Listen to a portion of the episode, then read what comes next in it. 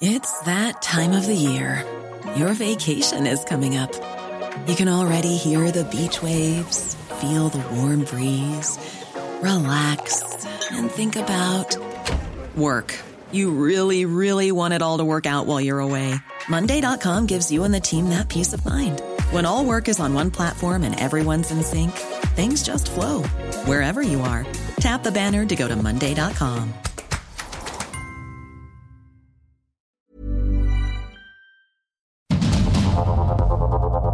Heraldo Media Group presenta Sergio Sarmiento y Lupita Juárez. Información veraz y oportuna con un toque personal y humano. Por el Heraldo Radio, donde la H suena y ahora también se escucha.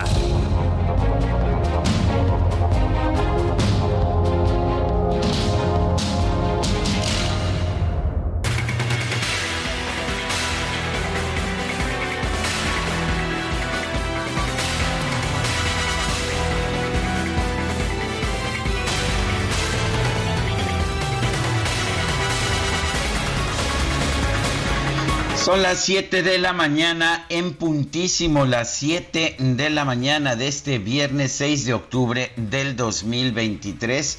Eh, rápidamente hay que señalar que hay ya una decisión sobre el Premio Nobel de la Paz que le fue concedido al activista iraní Narges Mohammadi. Ayer, ayer fue el turno del Premio Nobel de Literatura que se otorgó a un escritor noruego, John Fosse, no, conocido de hecho en el ambiente literario mexicano.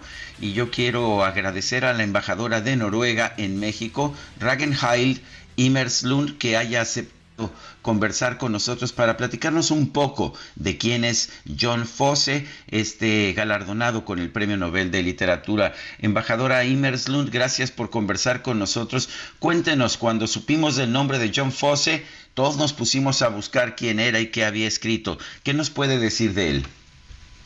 Muy buenos días, Sergio. Es un honor estar en su programa esta mañana.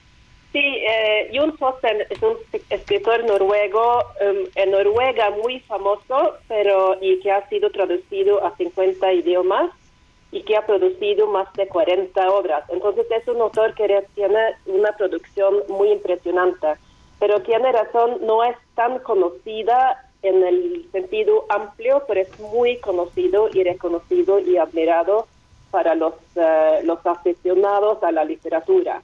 Eh, eh, es una persona que ha escrito eh, de todos los estilos, obras para teatro, poesía, novelas, literatura para niños, entonces su producción es impresionante.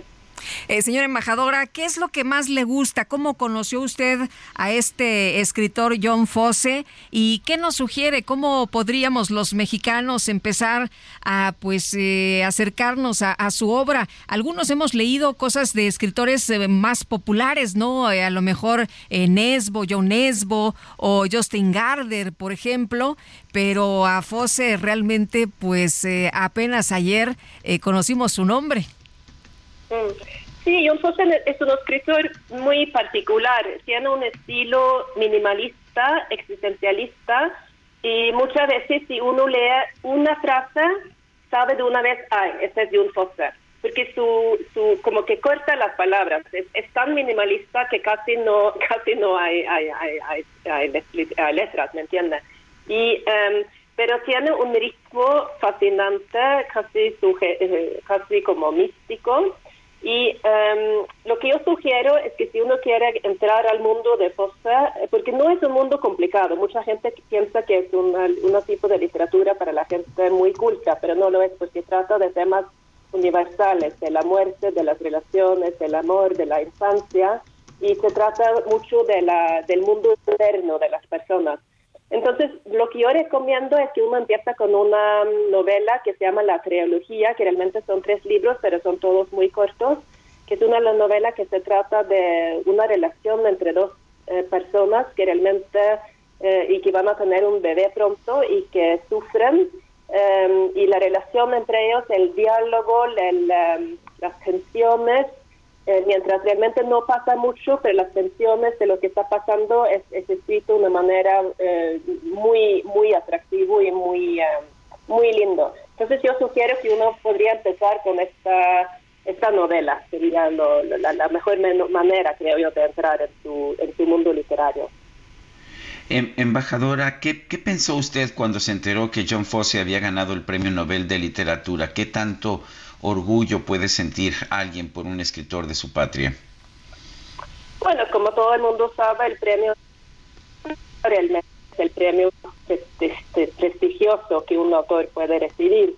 Y eh, lo que a mí me fascina, lo del mundo literario, que también es el mundo tan tan global, ¿no? Como, dije, que, que un post ha, sido traducido a 50 idiomas eh, y que un eh, autor noruego tan particular puede ser reconocido a este nivel, también es un reconocimiento, bueno, más que todo al artista Foster, pero también a la, a la política pública de cultura de Noruega, porque en Noruega tenemos sistemas y, um, y sistemas financieros que asegura que artistas como él, que están fieles a su proyecto, que nunca, eh, que nunca eh, ajusta su, su, proyecto para ser más comercial, eh, puede vivir de su arte y de su literatura. Entonces yo creo que también es como un homenaje a eso, de que, de que la cultura, la, los artistas que tienen sus proyectos, eh, no tienen que comercializarse para ser reconocido globalmente.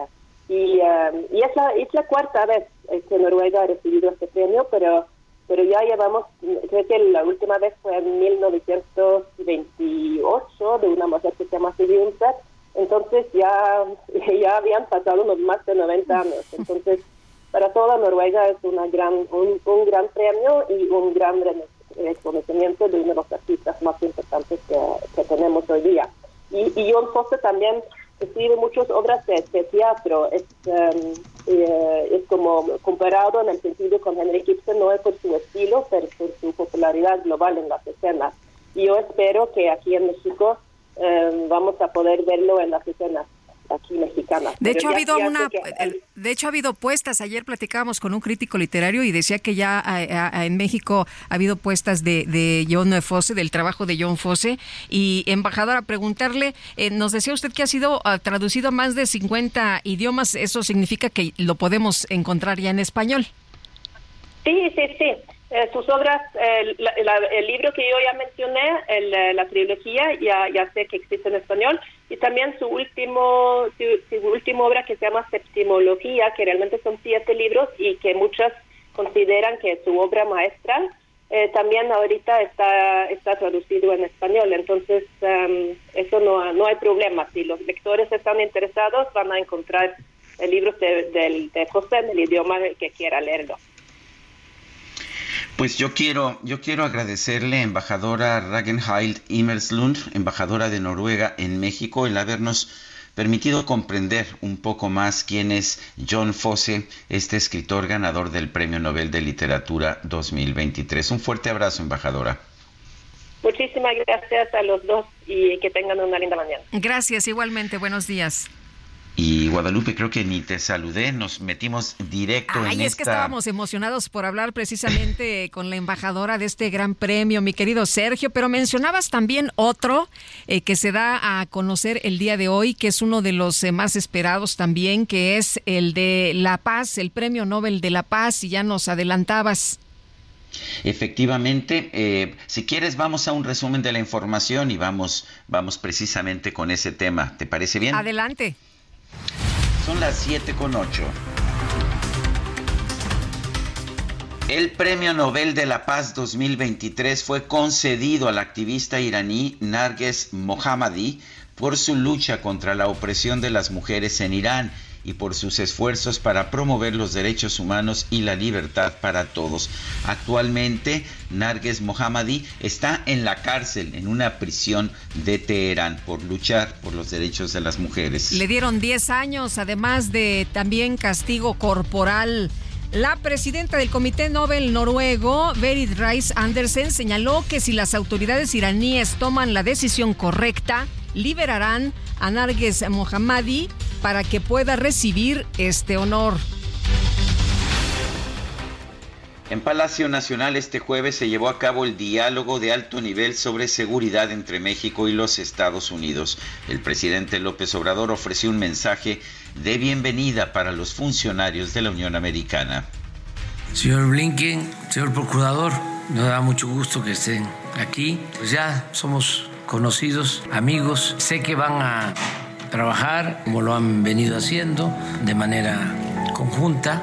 A nosotros nos eh, importa mucho esta comunicación, esta relación de entendimiento y de amistad. Vamos mucho, muy bien y yo creo que vamos a poder los dos países enfrentar nuestros problemas, nuestras dificultades y termino pues diciéndole que son bienvenidos aquí con nosotros.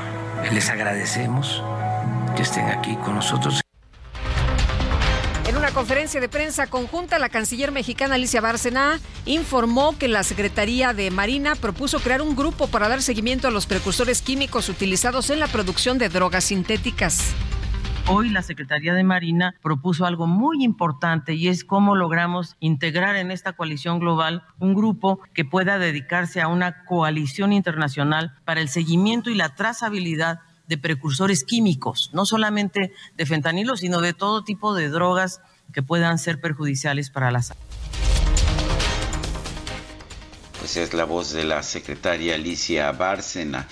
Anthony Blinken, el secretario de Estado de la Unión Americana, aseguró que ambos países han alcanzado un nivel de cooperación sin precedentes para hacer frente a problemas de igual magnitud. Isela Rodríguez, nuestra secretaria de Seguridad y Protección Ciudadana, destacó en esta reunión que se acordó impulsar pues más acciones para prevenir el consumo de drogas sintéticas. Además, aseguró que en México no se produce fentanilo. Acordamos reforzar el trabajo de prevención del consumo de drogas sintéticas, en especial del fentanilo, con campañas para evitar que los jóvenes caigan en adicciones. Priorizar las causas que generan la violencia con programas sociales universales para que la población, en especial los jóvenes, cuenten con opciones de desarrollo y crecimiento. También llegar al fondo del origen de los precursores químicos. Reiteramos eh, la cuestión del seguimiento de los precursores químicos, ya que México no es un productor de fentanilo. Por su parte, el fiscal general de los Estados Unidos, Merrick Garland, agradeció al gobierno mexicano la extradición de Ovidio Guzmán, el hijo de El Chapo Guzmán. Afirmó que el trabajo conjunto es clave para restar fuerza a los cárteles del narcotráfico. Hace tres semanas, Ovidio Guzmán López, líder del cartel de Sinaloa, hijo del Chapo, fue extraditado en México a los Estados Unidos. Él es uno de más de 12 líderes de carteles que hemos enjuiciado y que han sido extraditados a los Estados Unidos. Él no será el último. Estamos agradecidos a nuestros homólogos mexicanos por esa extradición. Reconocemos que estos carteles están aterrorizando a comunidades mexicanas y reconocemos que esta acción no hubiera sido posible sin el sacrificio de personal militar y de las fuerzas del orden de México que dieron sus vidas en pos de la justicia. Bueno, y por otra parte, el secretario de Seguridad Nacional, Alejandro Mayorkas, aclaró que el gobierno estadounidense se opone a la construcción del muro en la frontera con México. Consideró que la información sobre el reforzamiento de esta barrera fue sacada de contexto. Me gustaría referirme al muro y dejar en claro por completo que no hay ninguna nueva política de la administración con respecto a un muro en la frontera. Déjenme repetirlo. No hay ninguna nueva política del gobierno con respecto a un muro en la frontera. Desde el día uno, esta administración ha dejado en claro que un muro no es la respuesta esa sigue siendo nuestra posición y nuestra posición nunca ha cambiado. De hecho, en una reunión con sus asesores de seguridad nacional, el presidente de los Estados Unidos, Joe Biden, explicó que no pudo detener el reforzamiento del muro en la frontera con México a pesar de que intentó dirigir el dinero de ese proyecto a otras áreas.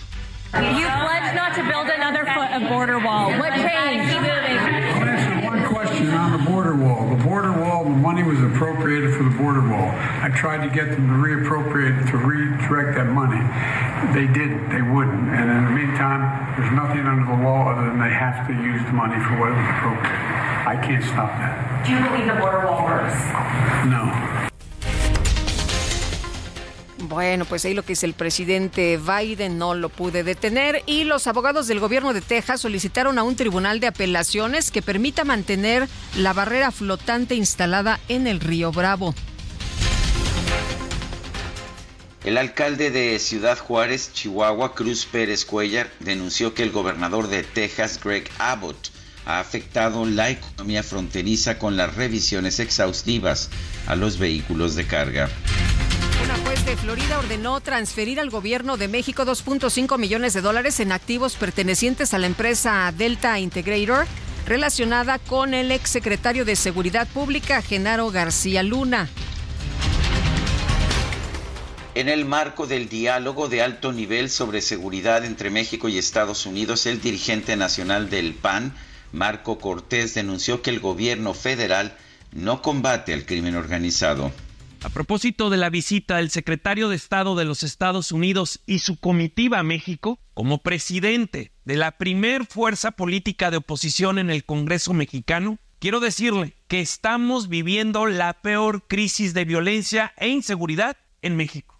Familias enteras han sido secuestradas por el narcotráfico en Zacatecas. Los jóvenes inmigrantes están siendo sometidos a trabajos forzados. En las últimas semanas han desaparecido a jóvenes en todo el país.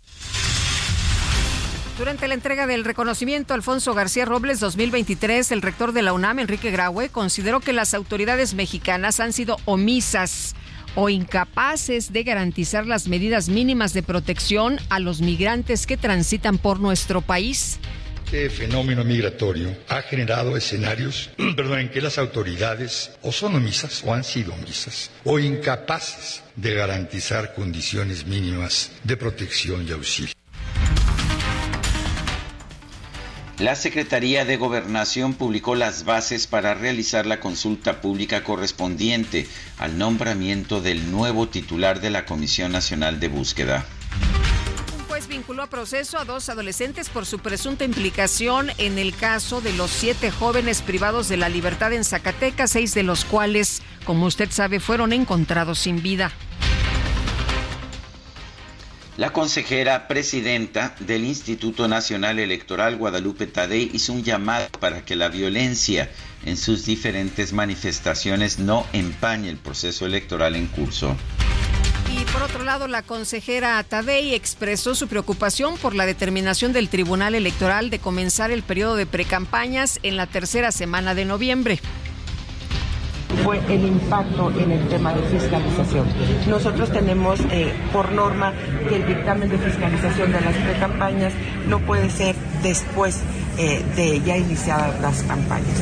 Es decir, todos los tiempos que se establecieron en la homologación de calendarios, que además es facultad del instituto hacer esa, esa ah, homologación, eh, pues tienen que ver con, el tiempo que se destina para los dictámenes de fiscalización de todas y cada una de las candidaturas. Estos dictámenes son previos al registro de las candidaturas. No se puede ir a un registro de candidaturas sin contar con el dictamen de fiscalización. Esa es una parte operativa. La dirigencia del PRD en Guerrero presentó una denuncia ante el Instituto Electoral y de Participación Ciudadana Estatal en contra de la gobernadora Evelyn Salgado por participar en actos políticos con la ex jefa de gobierno Claudia Sheinbaum. El equipo de la alcaldesa de Cuauhtémoc con licencia, Sandra Cuevas, denunció que este jueves sufrió una nueva agresión durante un recorrido por la alcaldía Gustavo Amadero. El Consejo Político Nacional del PRI aprobó expulsar del partido a los senadores Miguel Ángel Osorio Chong, Claudia Ruiz Massieu y Erubiel Ávila, así como al exgobernador de Hidalgo, Omar Fayad. Han de estar bien preocupados, ¿no? pues imagínate, bueno, pues estuvieron toda la vida en el PRI. Yo creo que, que sí hay una preocupación, pero producto de pues este desmoronamiento del PRI cada vez más evidente. Bueno, pues ya se habían ido de todas formas. La Cámara de Diputados definió las fechas del proceso de Parlamento abierto sobre la reforma para reducir la jornada laboral. Las sesiones de consulta comenzarán del 16 el día 16 de octubre, mientras que las conclusiones se van a presentar el 21 de noviembre. La presidenta del Senado, Ana Lilia Rivera, informó que la Cámara Alta va a acatar la resolución de la Suprema Corte de Justicia que ordena nombrar a los comisionados faltantes en el INAI. Sin embargo, la senadora Ana Lilia Rivera dijo que está valorando ejercer sus facultades como representante de la Cámara Alta para exigir que la Suprema Corte atienda diversos asuntos que han acumulado años de retraso. Vamos a acatar la resolución y vamos a avanzar para el nombramiento de los consejeros. Es nuestra responsabilidad y nosotros estamos conscientes que debemos responder y dejar de, de que pase el tiempo y no demos ya una respuesta definitiva El fiscal general de Morelos, Uriel Carmona, compareció ante el Congreso del Estado para informar sobre el trabajo de la dependencia a su cargo entre el primero de febrero y el 31 de julio. Dijo que los procesos legales que ha enfrentado tienen tintes políticos. No, señor diputado, por supuesto que no soy responsable de ninguna de esos señalamientos. Todo eso tiene un tinte, tiene tintes políticos. Por eso es que utilizando los medios de defensa a mi alcance, he logrado mi libertad y siempre estaré dispuesto a comparecer ante cualquier autoridad para aclarar cualquier imputación. Sepa el pueblo de Morelos que el fiscal del Estado es una persona decente, seria y que no tengo nada de qué avergonzarme. Bueno, por otra parte, el gobierno de Tamaulipas informó que este jueves subió a dos el número de víctimas por el derrumbe en la iglesia de Santa Cruz de la Santa Cruz, allá en Ciudad Madero. Esto después de que perdió la vida una mujer de 48 años que estaba, por cierto, en terapia intensiva. La UNAM anunció que va a llevar a cabo fumigaciones en todos sus planteles ante las quejas de los estudiantes por la presunta presencia de chinches y a propósito algunos integrantes de las facultades de ciencias señalan que pues que la fumigación no es necesariamente muy positiva porque está acabando con todo tipo de fauna benéfica. El gobernador de Nuevo León, Samuel García, anunció que debido a las fuertes lluvias registradas en el estado este viernes, tome nota a nuestros amigos allá en Nuevo León, se suspenden las clases de nivel básico en la ciudad de Monterrey. Estamos siguiendo recomendaciones de protección civil y de Conagua. Está llegando mucha lluvia, gracias a Dios. Va a llover toda la noche y mañana entre 6 y 10 de la mañana lluvia muy intensa en la ciudad de Monterrey. Por eso hemos decidido suspender clases mañana viernes. Nos veríamos hasta el lunes esto va pues desde preescolar hasta media superior y exhortamos a universidades y prepas que no dependen del Estado a hacer lo mismo.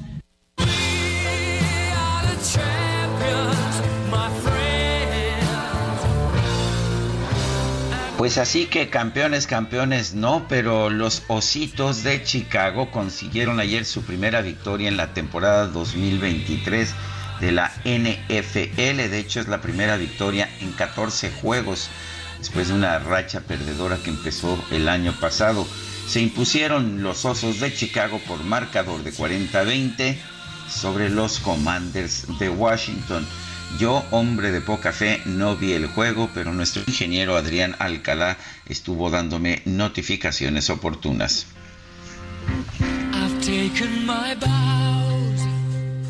Today I don't feel like doing anything. I just wanna lay in my bed.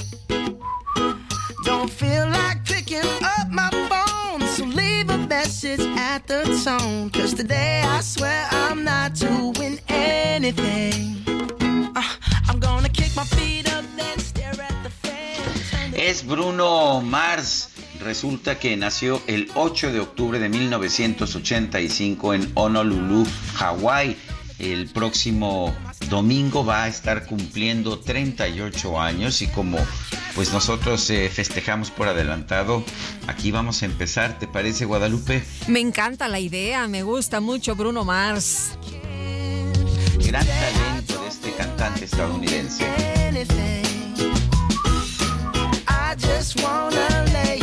Y empezamos con esta, empezamos con esta que se llama The Lazy Song, la canción, pues la canción de estar ahí sin hacer nada, la canción floja. Nuestro número de WhatsApp, mándenos mensajes 55 20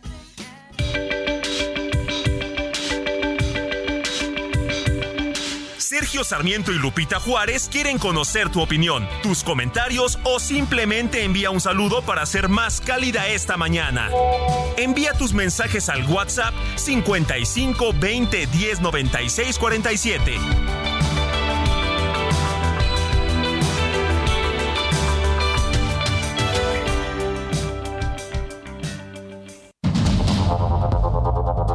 Continuamos con Sergio Sarmiento y Lupita Juárez por el Heraldo Radio.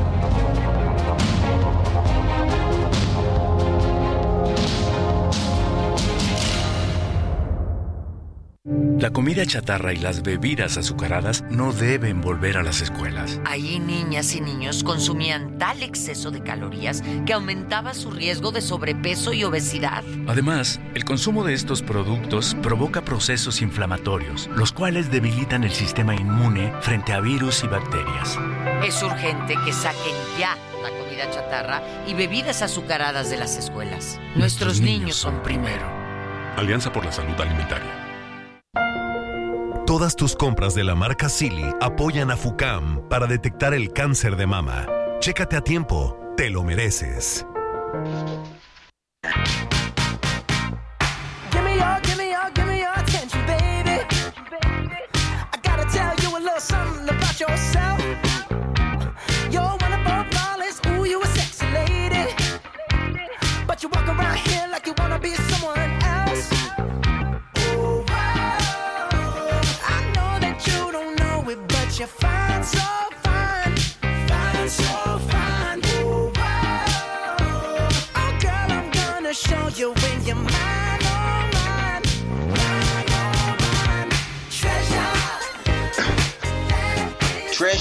Tesoro, estamos escuchando a Bruno Mars, quien este próximo domingo va a cumplir 38 años, uno de los jóvenes cantantes más talentosos de la Unión Americana. Se oye bien, se oye muy bien esta mañana.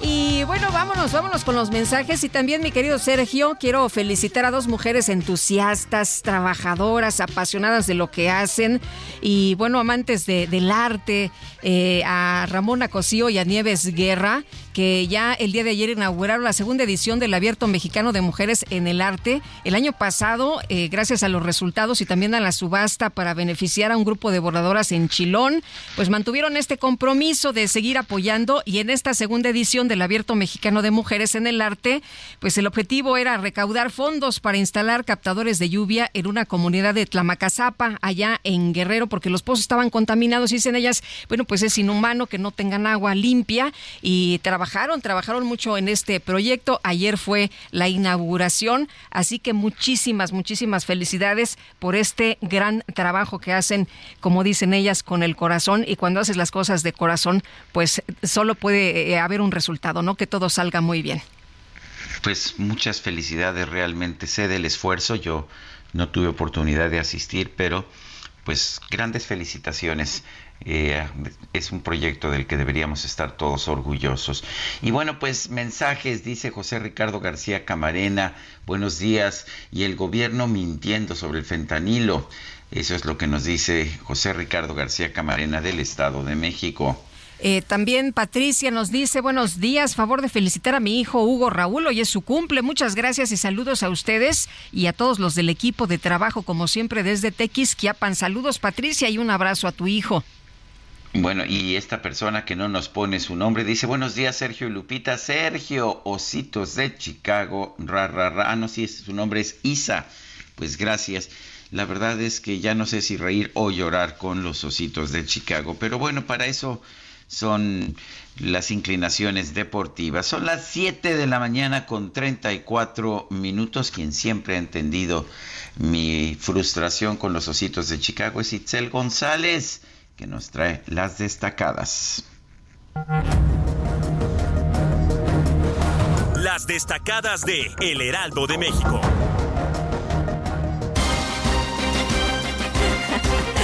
Ay, ay, ay, mi querida Itzel González, ¿qué? ¿No se lo vengo manejando? Híjole, nada más sabemos que Taylor Swift ha ido a los partidos de los Chiefs. es, es todo. Y, y, que los ositos pierden este repetidamente, constantemente. constantemente, así es, es lo único que sabemos, este, y por familia le vamos a los vaqueros, ¿verdad? Que también andan decepcionando a cada rato. Ya no sabe, como dice Sergio, ya no sabe uno si reír o llorar, pero vamos a reír mejor porque es viernes, viernes 6 de octubre del 2023. Llegamos al fin de semana y eso nos tiene muy contentos, pero también llegamos al fin de semana cargaditos de información, así que vámonos rapidito con las destacadas del Heraldo de México. En primera plana, ordena ampliarlo. Biden revive muro de Trump. Su secretario de Seguridad Interior, Alejandro Mayorkas, justificó la obra debido a la necesidad aguda e inmediata de evitar entradas ilegales país. INE al Estado llama a cuidar a candidatos, pide que la violencia no empañe el proceso, lamenta el asesinato de dos encuestadores. Ciudad de México, encuesta, buen resultado nos respalda. Aspirantes de oposición destacan que pueden ganarle a Morena en la elección de 2024. Estados, Iglesia de Ciudad Madero detienen retiro de escombros, buscarán evidencia en la zona de derrumbe, suman 12 muertos. Orbe venezolanos pactan retorno rápido. Maduro aceptó un acuerdo con el gobierno de los Estados Unidos. Meta Chivas, rebaño está en apuros. Paunovic es seducido por el Almería de España mientras su club sigue con mala racha. Y finalmente, en mercados, gobierno de Nuevo León aseguran llegada de Tesla. Descartaron los comentarios de un cambio en la decisión de Elon Musk para construir la nueva planta. Lupita, Sergio, amigos, hasta aquí las destacadas del Heraldo. Muy feliz viernes. Gracias, Itzel. Fuerte abrazo. Bueno, y en Palacio Nacional este jueves se llevó a cabo el diálogo de alto nivel sobre seguridad entre México y los Estados Unidos. Estuviste muy pendiente, Noemí Gutiérrez. Cuéntanos, danos toda la información. Muy buenos días. Sergio Lupita, muy buenos días. Comentarles que en Palacio Nacional se llevó a cabo la tercera edición del diálogo de alto nivel de seguridad México-Estados Unidos.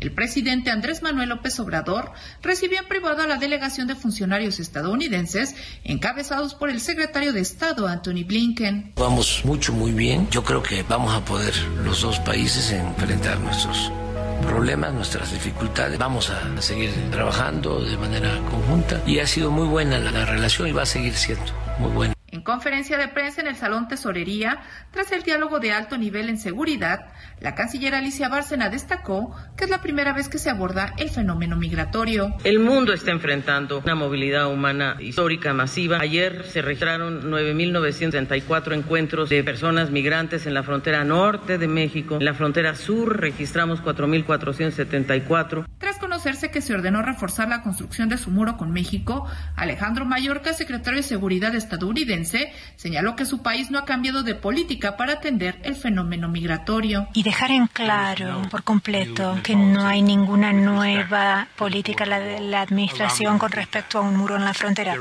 Déjenme repetirlo. No hay ninguna nueva política del gobierno con respecto a un muro en la frontera. Desde el día uno, esta administración ha dejado en claro que un muro no es la respuesta. La canciller Alicia Bárcena dijo que México apuesta por puentes y no por muros. Nosotros en el gobierno de México estamos absolutamente renuentes y en contra de que haya muros. Rosa Isela Rodríguez Velázquez, secretaria de Seguridad y Protección Ciudadana, enfatizó que en México no se produce fentanilo. En México no se produce, insisto, precursores químicos. Esos precursores químicos vienen de Asia. En México hay laboratorios, cocinas, en donde se producen, en la mayoría de los casos, metanfetamina. El fiscal general de Estados Unidos, Merrick Garland, agradeció la extradición a su país de Ovidio Guzmán y aclaró que no será la última. Reiterando mi agradecimiento por la extradición de Ovidio Guzmán López de México a los Estados Unidos hace solo tres semanas. Su extradición es un símbolo poderoso de lo que podemos lograr cuando trabajamos mancomunadamente. El secretario Anthony Blinken subrayó que México es un aliado clave en la lucha contra el tráfico de fentanilo, en tanto que Alejandro Mayorkas, secretario de Seguridad estadounidense, dio a conocer que mensualmente su país entregará a México un informe del movimiento ilegal de armas de fuego hacia el sur. Destacó que su país anunció un acuerdo con Venezuela para repatriar a sus ciudadanos. Otro de los acuerdos es que la Secretaría de Marina propuso un grupo para dar seguimiento a los precursores químicos y no solamente de fentanilo. Sergio Lupita, la información que les tengo. Hasta aquí mi reporte. Noemí, muchas gracias. Buenos días. Y ayer el presidente de los Estados Unidos, Joe Biden, confirmó que su gobierno sí va a realizar la construcción de una nueva sección de 32 kilómetros de muro fronterizo. Sin embargo, dijo que el problema es que él no puede detener o reasignar los fondos destinados para la construcción por parte del Congreso de los Estados Unidos. Sí, él no salió con pues con el argumento de que no le digan que la ley es la ley, dice, pues la ley establece que estos fondos están para eso y yo no puedo cambiar el destino. Dice, dijo ayer el presidente Biden, he anunciado que será política de mi gobierno que ningún dólar de los contribuyentes será destinado a la construcción de un muro fronterizo y que estoy realizando una revisión cuidadosa de todos los recursos destinados o desviados para este fin. Eso es lo que escribió el 11 de febrero del 2021. Sin embargo, ayer aclaró, no puedo parar se refería a la construcción del muro, eso es lo que dijo en la oficina oval de la Casa Blanca en, en, un breve intercambio con periodistas sobre el anuncio publicado por el Departamento de Seguridad Interior. El dinero fue asignado para el muro fronterizo, traté de que ese dinero fuera reasignado, que fuera redirigido, no lo hicieron, no lo harán, dijo Biden sin especificar a quienes se refería eh, al decir estas palabras. Por lo pronto, se inicia esta construcción de 32 kilómetros de muro.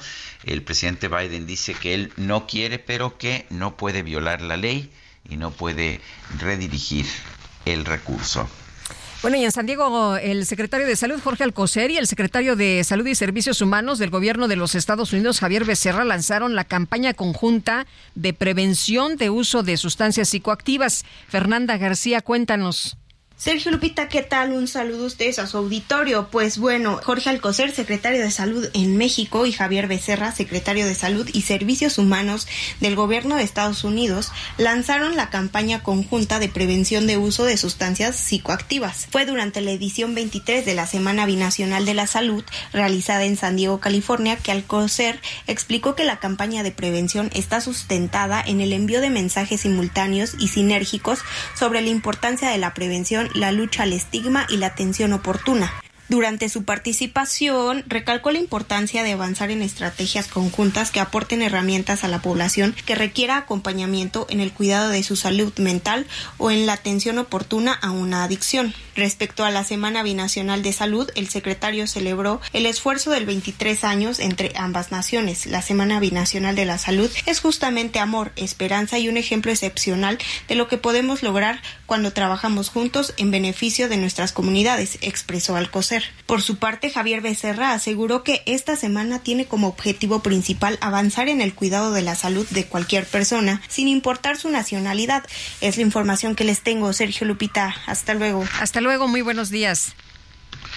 Y una juez de Florida ordenó transferir al gobierno de México dos y medio millones de dólares en activos pertenecientes a la empresa Delta Integrator, relacionada con el exsecretario de Seguridad Pública Genaro García Luna.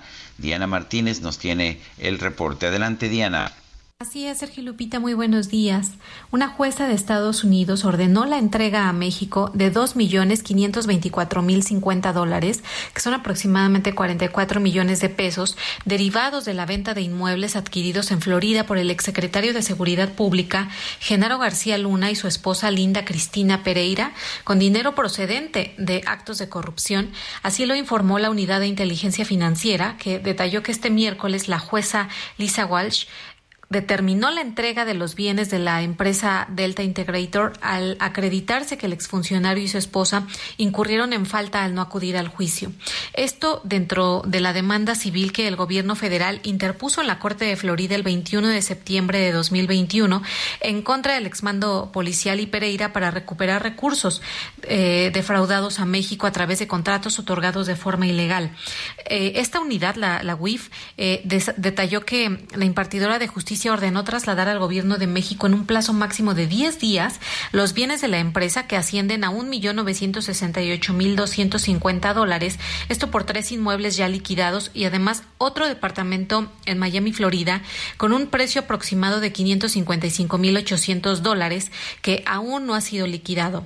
La UIF también indicó que eh, se trata de la primera recuperación de activos en Florida, producto de actos de corrupción de la banda que organizó eh, García Luna y que operó durante más de 10 años durante los exenios de Vicente Fox, Felipe Calderón y Enrique Peña Nieto. Hasta aquí mi reporte.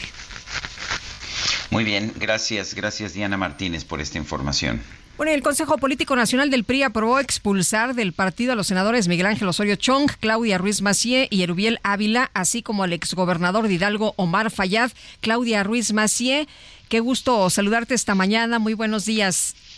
Muy buenos días, Sergio Lupita. Gusto saludarlos. Bueno, ustedes ya habían tomado una decisión, Claudia, pero ¿cómo ves esto que ha determinado el Consejo Político Nacional del PRI? Pues eh, mira, Lupita, la verdad es que desde el 4 de julio yo comuniqué formalmente mi renuncia al PRI. Eh, lo hice ante las instancias del PRI correspondientes, es un acto unilateral, de tal manera que pues desde hace tres meses yo ya no soy miembro del PRI, me, me parece curioso. Pues ya, te había sido desde hace, bueno, desde, hace un buen. Exacto, entonces me parece como curioso que, que me que me expulsen eh, de un lugar donde yo no pertenezco y además eh, por lo que yo sé, es eh, sin seguir ningún procedimiento jurídico, ¿no? La verdad es que eh, primero anuncié y comuniqué formalmente mi renuncia al PRI, después mi separación en consecuencia del grupo parlamentario del PRI, y ya desde hace tres meses yo estoy sin partido, en la independencia total, y pues hoy me, amanezco con esta noticia que me parece que es eh, pues muy muy simpática, por decirlo de algún modo, porque no hay facultades para el Consejo Político Nacional del PRI de expulsión de militantes. No es mi caso porque yo no soy militante. Entonces, pues igual que ustedes, estoy como leyendo la nota y diciendo qué, cosas tan raras pasan en el PRI. La, eh, Claudia, de, de cualquier forma, ¿no hay algún tipo de resquemor personal? Eh, después de toda una vida de militancia en el PRI, además de la militancia destacadísima eh, que tuvo en el PRI tu padre? No, Sergio, la verdad es que no. Yo milité pues más de 30 años en, el PRI con mucha convicción y cuando dejé de, sentirme eh, pues que había coincidencias, identidad con el partido que es hoy, tomé la decisión personal de, pues de renunciar a esa militancia de toda una vida y lo hice con mucha claridad desde la reflexión personal y profunda para ser congruente con, con mis ideas, con mis convicciones. Eh, hay mucho cariño al partido que fue, mucho cariño y mucha amistad también con muchos periodistas que, que continúan en su militancia y a quienes respeto. Y también pues un, un balance personal de de haber sido una militante que creo que, que nunca, eh, digamos, deshonró los principios del partido simplemente tomé una decisión personal en, en una trayectoria de, congruencia personal, política, y ningún resquemor a ese partido que durante décadas, eh, desde mi perspectiva, pues le dio mucho al país. Hoy no comparto sus, eh, sus formas, sus modos, sus, sus objetivos incluso, y, por eso tomé una decisión personal, pero ningún resquemor, y por eso hoy con esta noticia la verdad es que me, me hubiera sorprendido igual si me si, si leo en los medios que me expulsan del PAN donde no milité nunca, ¿no? Este, la verdad es que yo ya no militaba en el PRI, entonces no veo cómo te puedan expulsar. Los procesos de, de expulsión son jurídicos, tienen pasos, procedimientos, instancias. El Consejo Político Nacional es una de ellas eh, se tiene que notificar, se tiene que comparecer, en fin, a los militantes. Yo no soy militante y, y por lo tanto, pues no veo por qué, eh, digamos, cómo me hubiera podido expulsar. Cosas vemos en el PLI de hoy. Eh, Claudia, ¿cómo ha sido trabajar sin partido?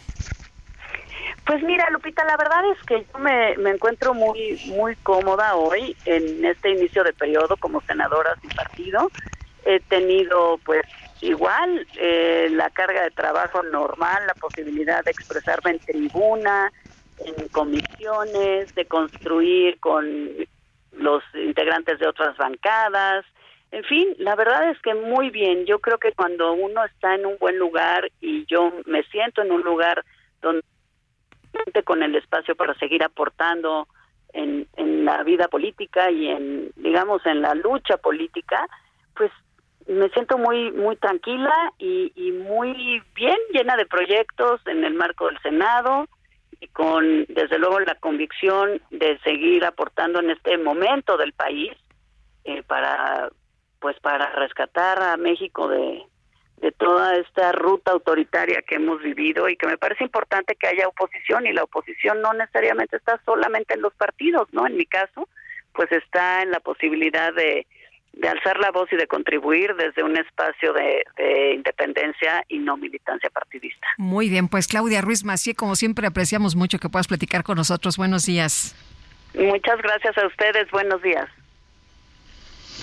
Bueno, pues es Claudia Ruiz Macié, eh, su padre José Francisco Ruiz Macié fue secretario general del PRI, fue asesinado cuando estaba cumpliendo con ese, con ese cargo.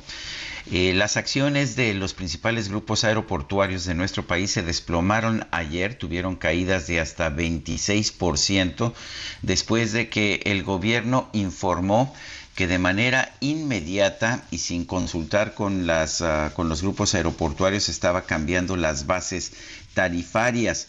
Esto para todos los aeropuertos, con excepción del AIFA y del Aeropuerto Internacional de la Ciudad de México. Como consecuencia de este cambio, los grupos aeroportuarios informaron a la Bolsa Mexicana de Valores que, pues, que estaban teniendo un evento relevante y hubo desplomes, desplomes realmente de las acciones de estos grupos aeroportuarios. El OMA, el Grupo Aeroportuario Centro Norte, que maneja el aeropuerto de Monterrey y los aeropuertos de otras 12 ciudades, retrocedió 26.3%. Las acciones del Grupo Aeroportuario del Pacífico, el GAP, que opera los aeropuertos de Guadalajara, Los Cabos y 10 ciudades adicionales, bajaron 22.15% y los del Grupo Aeroportuario del Sureste Azur, que tiene el aeropuerto de Cancún, se desplomaron 16.45% pues parece que el gobierno hace cambios inmediatos sin considerar a la industria y bueno, pues esto tiene consecuencias. Bueno, y el fiscal general de Morelos, Uriel Carmona, compareció ante el Congreso del Estado para informar sobre el trabajo de la dependencia a su cargo entre el primero de febrero y el 31 de julio. Guadalupe Flores, nos tienes todos los detalles, cuéntanos. ¿Qué tal, Lupita, Sergio? Los saludo con mucho gusto desde Cuernavaca, Morelos. Así es, pues el fiscal de Morelos precisamente compareció este jueves eh, ante el Congreso del Estado, esto como parte, pues, de su obligación constitucional de rendir un informe semestral a los, eh, al Congreso del Estado. Uriel Carmona pues afirmó que se va a defender con la ley en la mano sin politizar el trabajo de la Fiscalía General del Estado. En la máxima tribuna aseguró que limpiará su nombre y no es responsable de los delitos que le imputan y eh, pues que aseguró tienen un tinte político. No, señor diputado, por supuesto que no soy responsable de ninguna de esos señalamientos.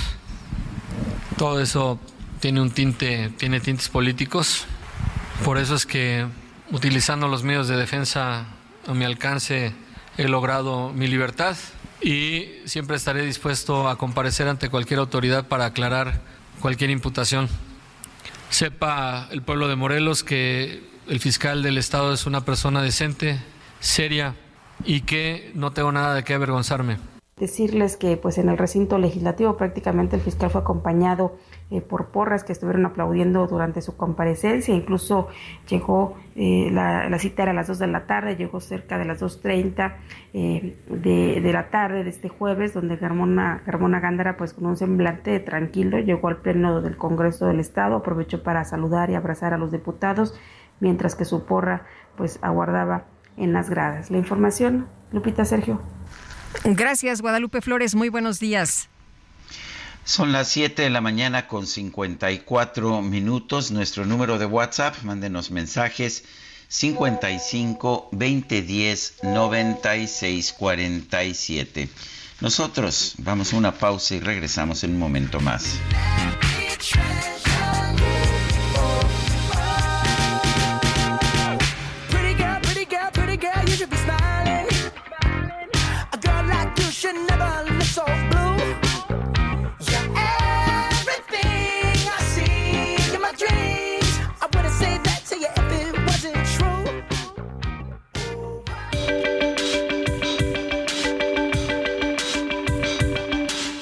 Sarmiento y Lupita Juárez quieren conocer tu opinión, tus comentarios o simplemente envía un saludo para hacer más cálida esta mañana.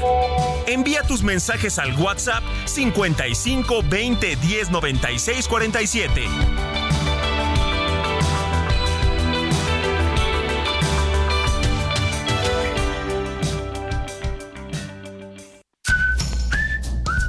Primer viernes de octubre se celebra el Día Mundial de la Sonrisa. Esta efeméride, creada en 1999, tiene como objetivo contagiar alegría y diversión a las personas.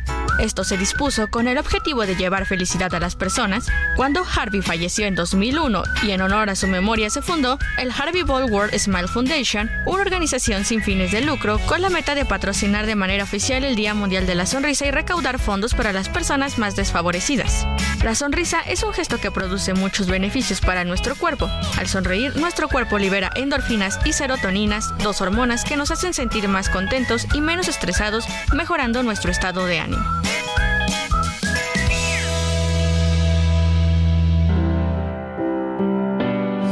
Same bed, but it feels just a little bit bigger now. Our song on the radio, but it don't sound the same. When our friends talk about you, all it does is just tear me down. Cause my heart breaks a little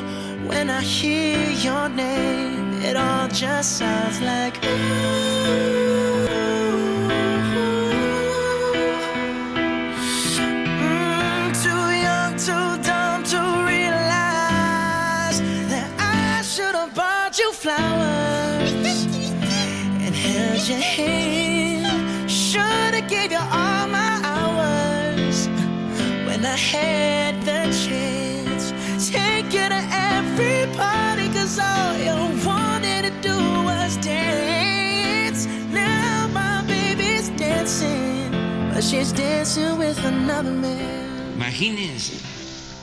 My baby's dancing, but she's dancing with another man. Mi, mi chica está bailando, pero está bailando con otro, con otro hombre. When I was your man, cuando era tu hombre, es lo que nos canta, los que nos canta este músico estadounidense Bruno Mars.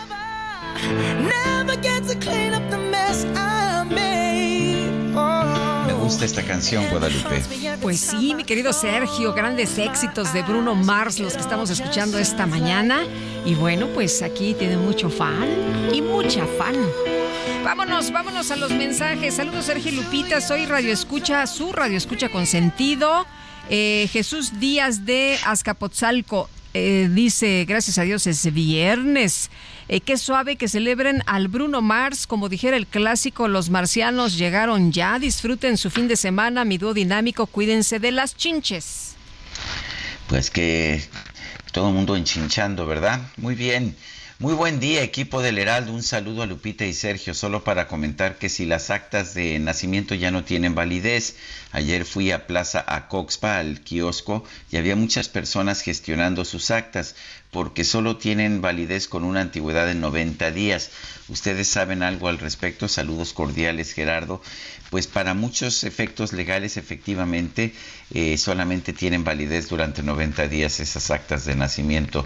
Todo lo que sea, me parece, Lupita, para tratar de volver más burocrática pues nuestra vida. Es un relajo, ¿eh? Porque para hacer muchos trámites eh, llevas tu acta de nacimiento y te dicen, no, pero es que esta acta la sacó usted hace cuatro o cinco años, pero pues eh, sigo siendo la misma persona, nací el mismo año, Pues no claro. importa. Este, no, Es pues el no. mismo documento. Es el mismo documento, pero pues no, tienes que sacarla de nuevo. Oye, nos dice otra persona, buenos días, eh, Lupita y Sergio, mi nombre es Shanat, les envío un abrazo. Gracias por hacerme más ameno mi camino al trabajo desde Tecámac, en el Estado de México, hasta el centro histórico todos los días. Hombre, qué viajesote. Es, está pesado, sí, efectivamente. Son las 8 de la mañana con 5 minutos. Vámonos al clima. El pronóstico del tiempo con Sergio Sarmiento y Lupita Juárez.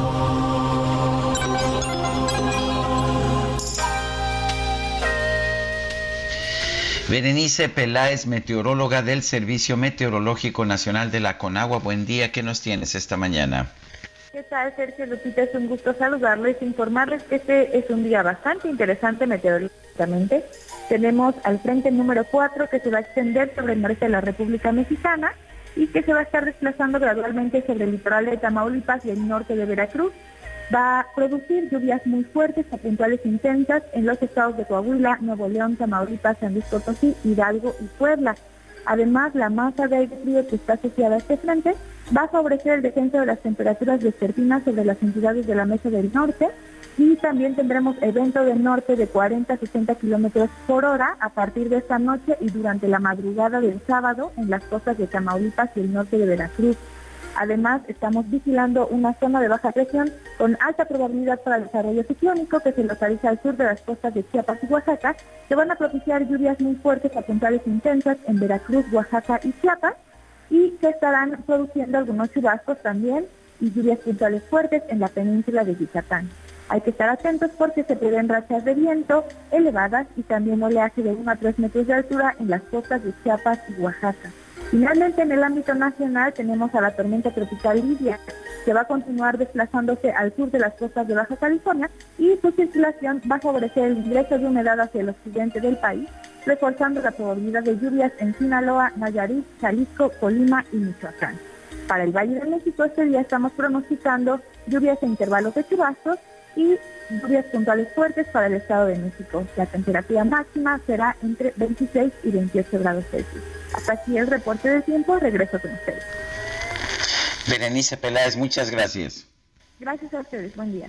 Buenos días. El gobernador de Nuevo León, Samuel García, anunció que debido a las fuertes lluvias registradas en el estado este viernes, se van a suspender las clases de nivel básico en la ciudad de Monterrey. Y Juan Teniente, nos tienes todos los detalles. Cuéntanos.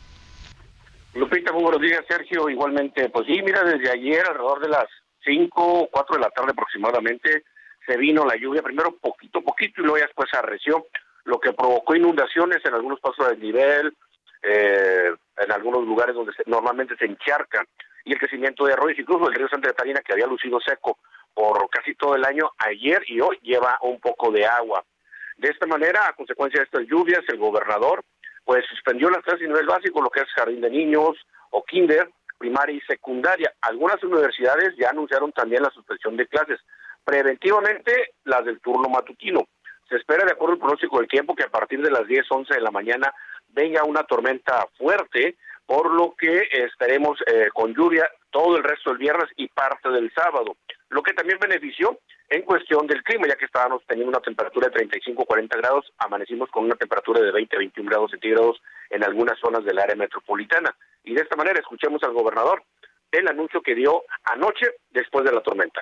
Estamos siguiendo recomendaciones de protección civil y de Conagua. Está llegando mucha lluvia, gracias a Dios. Va a llover toda la noche y mañana entre 6 y 10 de la mañana lluvia muy intensa en la ciudad de Monterrey. Por eso hemos decidido suspender clases mañana viernes. Nos veríamos hasta el lunes. Esto va pues desde preescolar hasta media superior y exhortamos a universidades y prepas que no dependen del Estado a hacer lo mismo.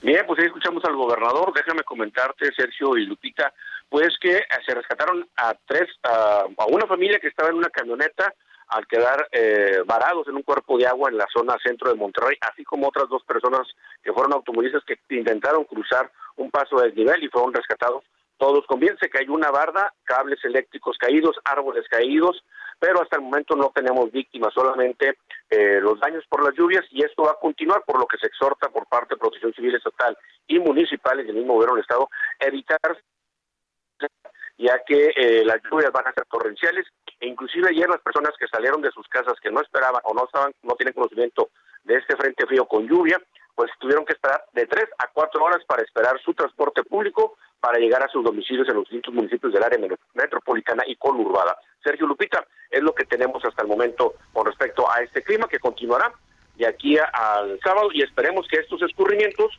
lleven agua a las presas para poder también saciar la sed que tenemos en nuestros domicilios desde hace ya un año. Muy bien, pues Juan, muchas gracias por el reporte. Muy buenos días. Buenos días, Lupita. Sergio, igual. Son las 8 de la mañana con 10 minutos. Vamos con el Químico Guerra.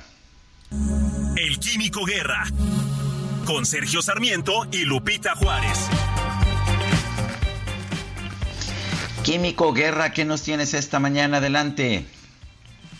Por un lado, las buenas noticias, ¿se acuerdan que había comentado que se nos habían ausentado ya las lluvias? Ayer también llovió en el área metropolitana de la Ciudad de México, relativamente intenso. Esto es muy bueno, es un respirito, ¿verdad? Sobre todo a todas las, las plantas, los árboles, de que no se haya terminado tan pronto la, la, la época de lluvias. Y Sergio Lupita, yo quiero dedicarle este breve espacio de este viernes a un ser extraordinario, a un hombre que marcó la vida de muchos mexicanos y que fue de esas buenas noticias que sí hay en México, ¿no? De gente ejemplar, verdaderamente gente que pues da guía, da luz y sobre todo eh, mucha alegría. Héctor Mayagoitia Domínguez, él fue mi maestro, mi mentor, mi siempre incondicional aliado en las cuestiones del medio ambiente, un hombre con una energía extraordinaria.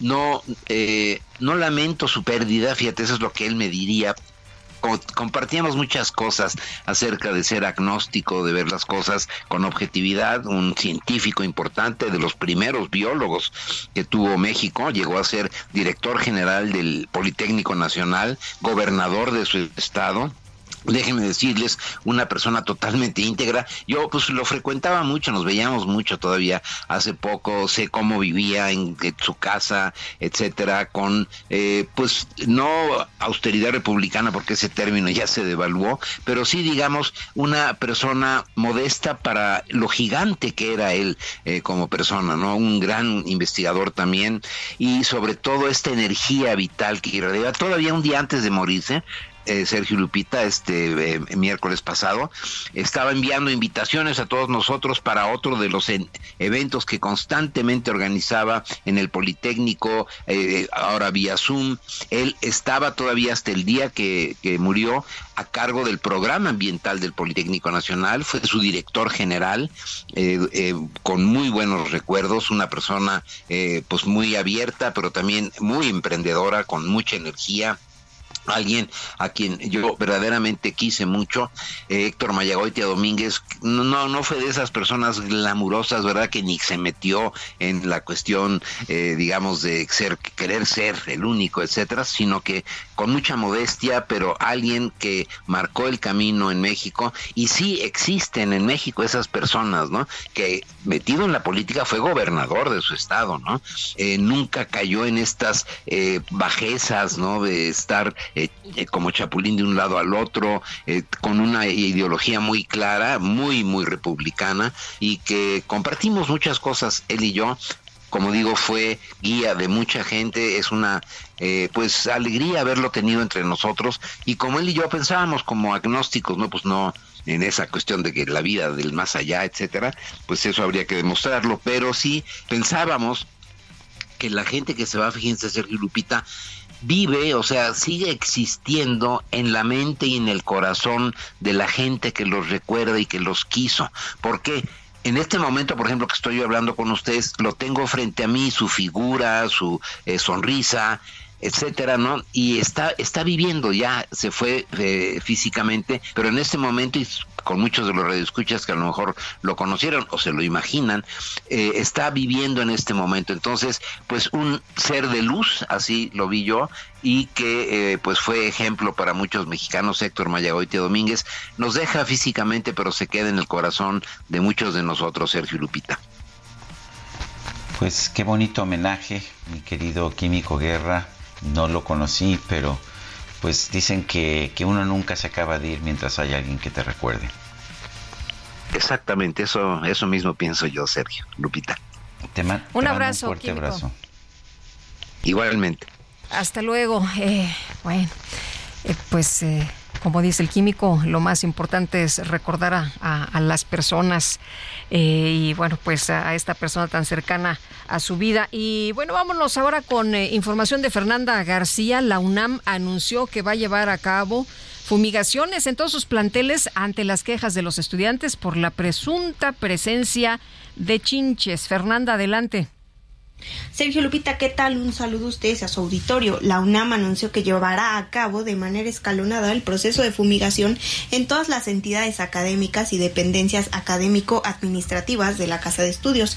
Esto por las denuncias sobre la supuesta existencia de chinches en algunas instalaciones universitarias. El comunicado emitido por la entidad académica señaló que por esta razón algunos planteles han decidido suspender las actividades académicas de manera presencial y otras más las efectúan de manera remota. Además pidió al alumnado que esté atento a las informaciones e indicaciones que sean emitidas por las autoridades de su facultad o escuela. Asimismo, recalcó que durante una reunión convocada por la Secretaría de Prevención, Atención y Seguridad Universitaria, los responsables sanitarios y responsables de atención a la comunidad estudiantil acordaron las formas y los tiempos en el que se llevará a cabo la fumigación en las diferentes instalaciones. La UNAM añadió que los responsables sanitarios hasta el momento no han informado sobre que en algún espacio de la universidad haya estas plagas de insectos e incluidas las chinches y reiteró que las imágenes difundidas por las redes sociales corresponden a las picaduras por las llamadas chinches de cama. Finalmente, eh, la universidad exhortó a las y los universitarios a mantener la serenidad a estar atentos a la información que sus entidades académicas emitan durante el proceso de fumigación y a corroborar la veracidad de los contenidos que son difundidos a través de las redes sociales de forma indiscriminada. Es la información que les tengo. Hasta luego. Muchas gracias, Fernanda. Muy buenos días. Son las 8 de la mañana con 17 minutos. El tema de, de los migrantes en la frontera ha generado problemas, pero no nada más en materia migratoria, ha generado un cuello de botella en el comercio internacional con los Estados Unidos. El alcalde de Ciudad Juárez, Cruz Pérez Cuellar, de Morena, consideró que el gobernador de Texas, el republicano Greg Abbott, ha afectado la economía fronteriza con las revisiones exhaustivas que está realizando a los camiones, a los tráileres que están cruzando desde desde México hacia los Estados Unidos. Hay un problema del que estamos siendo víctimas nosotros.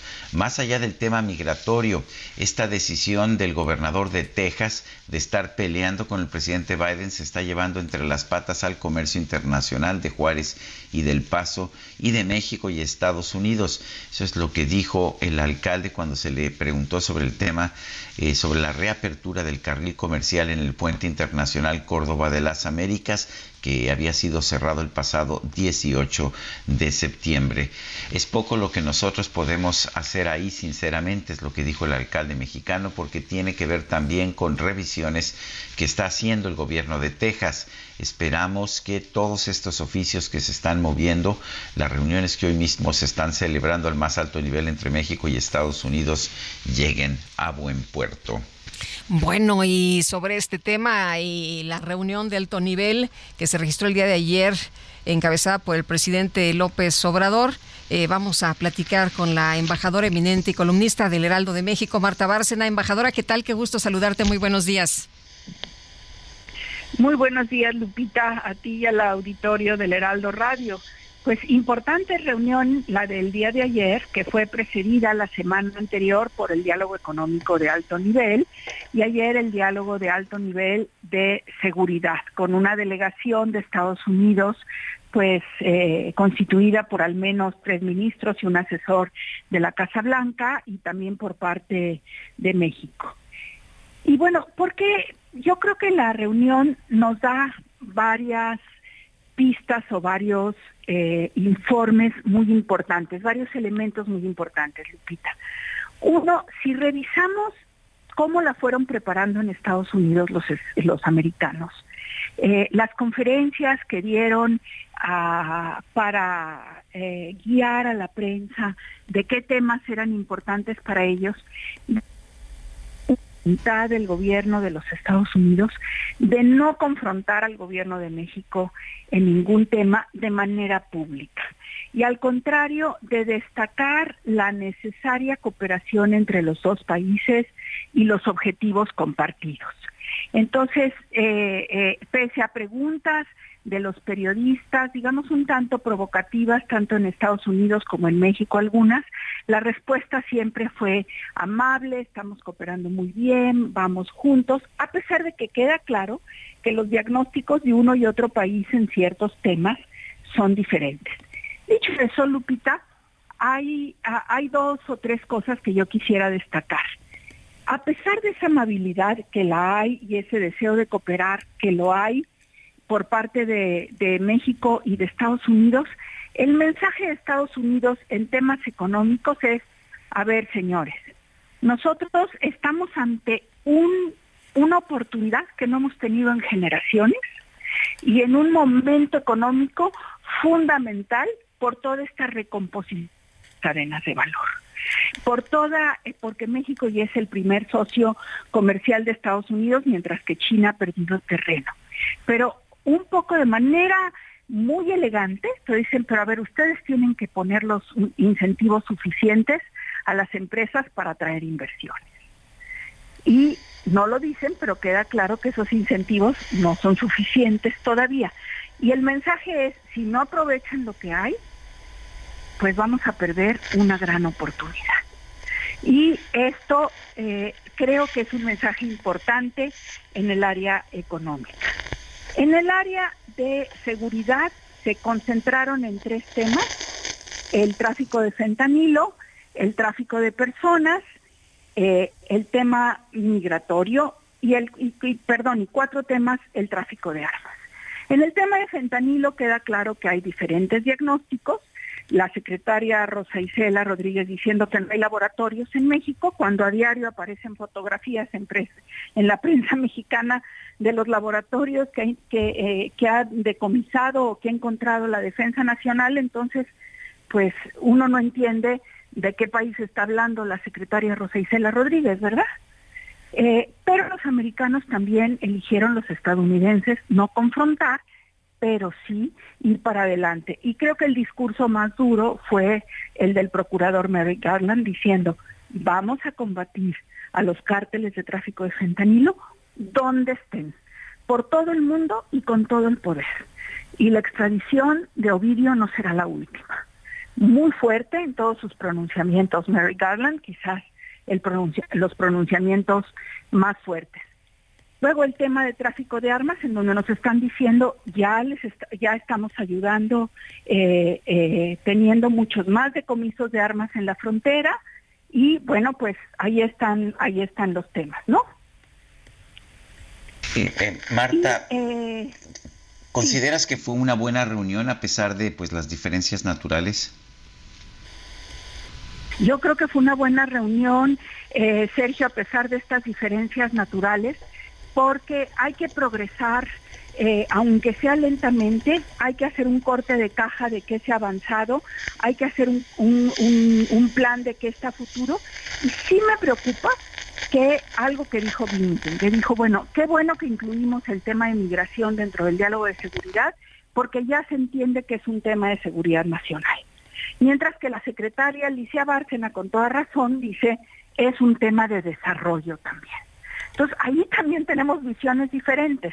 Yo no sé cuán riesgoso es incluir el tema de migración como tema de seguridad nacional, ¿eh? porque un tema es que sea de seguridad combatir el tráfico ilícito de personas, eso sí, sin duda alguna, y otra cosa es pensar que la migración es un tema de seguridad nacional. Muy bien, pues embajadora, como siempre, apreciamos mucho que pueda platicar con nosotros. Muy buenos días. Muy buenos días, Lupita. Muy buenos días, Sergio. Gracias. Y nosotros vamos a una pausa. Nuestro número de WhatsApp es el 55 20 10 96 47. Regresamos.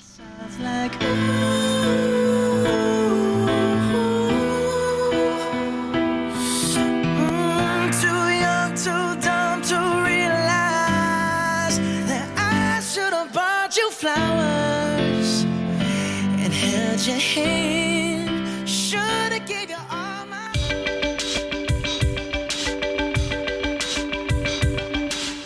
Sergio Sarmiento y Lupita Juárez quieren conocer tu opinión, tus comentarios o simplemente envía un saludo para ser más cálida esta mañana.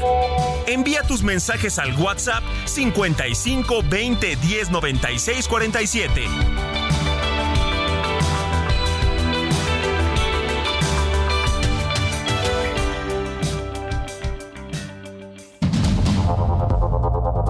Continuamos con Sergio Sarmiento.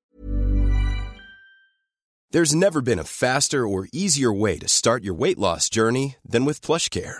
PlushCare accepts most insurance plans and gives you online access to board-certified physicians who can prescribe FDA-approved weight loss medications like Wigovi and Zepbound for those who qualify. Take charge of your health and speak with a board-certified physician about a weight loss plan that's right for you. Get started today at plushcare.com slash weight loss. That's plushcare.com slash weight loss. Plushcare.com slash weight loss. Y Lupita Juárez por el Heraldo Radio.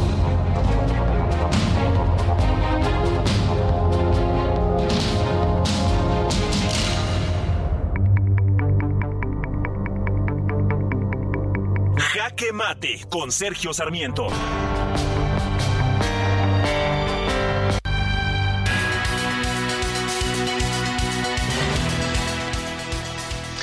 Al gobierno del presidente López Obrador le gusta cambiar las reglas de manera retroactiva, sin avisar y siempre con consecuencias negativas para las empresas y para la industria. Esto lo vimos ayer cuando la Agencia Federal de Aviación Civil, que tiene control militar, informó a los grupos aeroportuarios del país que se estaba modificando la tarifa de uso de aeropuertos para todos los aeropuertos de México con excepción de los que controla ya la, el, ejército y la marina, el AIFA y el aeropuerto internacional de la Ciudad de México. Con esto lo que se logró fue un desplome de las acciones de los principales grupos aeroportuarios privados de nuestro país y esto pues significó también una caída de la bolsa mexicana de valores. Aquí el problema es que estos cambios eh, están siendo realizados sin ningún tipo de consulta con la industria, sin tener siquiera conocimiento de los factores técnicos que se deben aplicar y siempre con la idea de que el gobierno y el ejército y la marina saquen la mejor partida posible. Pero la verdad es que al país no le conviene esto, al país no le conviene que haya ciertas reglas para la inversión y de repente las reglas se cambien sencillamente porque el gobierno así lo quiere. A todos en la sociedad nos conviene vivir con reglas claras, pero cuando el gobierno de la República es el primero en violar estas reglas y además hacerlo de forma inmediata, con eh, repercusiones retroactivas, me parece que esto manda pésimas señales para el funcionamiento de la economía. Yo soy Sergio Sarmiento y lo invito a reflexionar.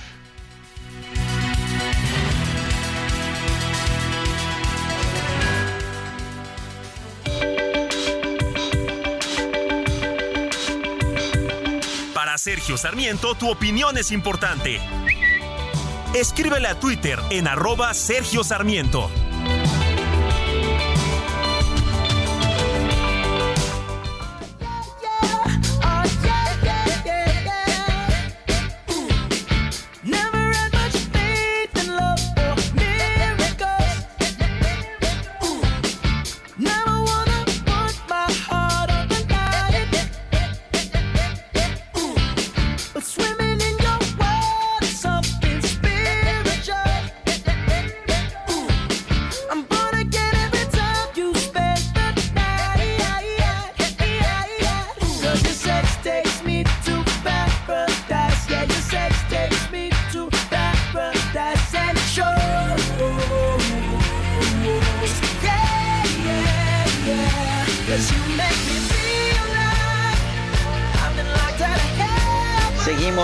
Escuchando a Bruno Mars, esto se llama Locked Out of Heaven.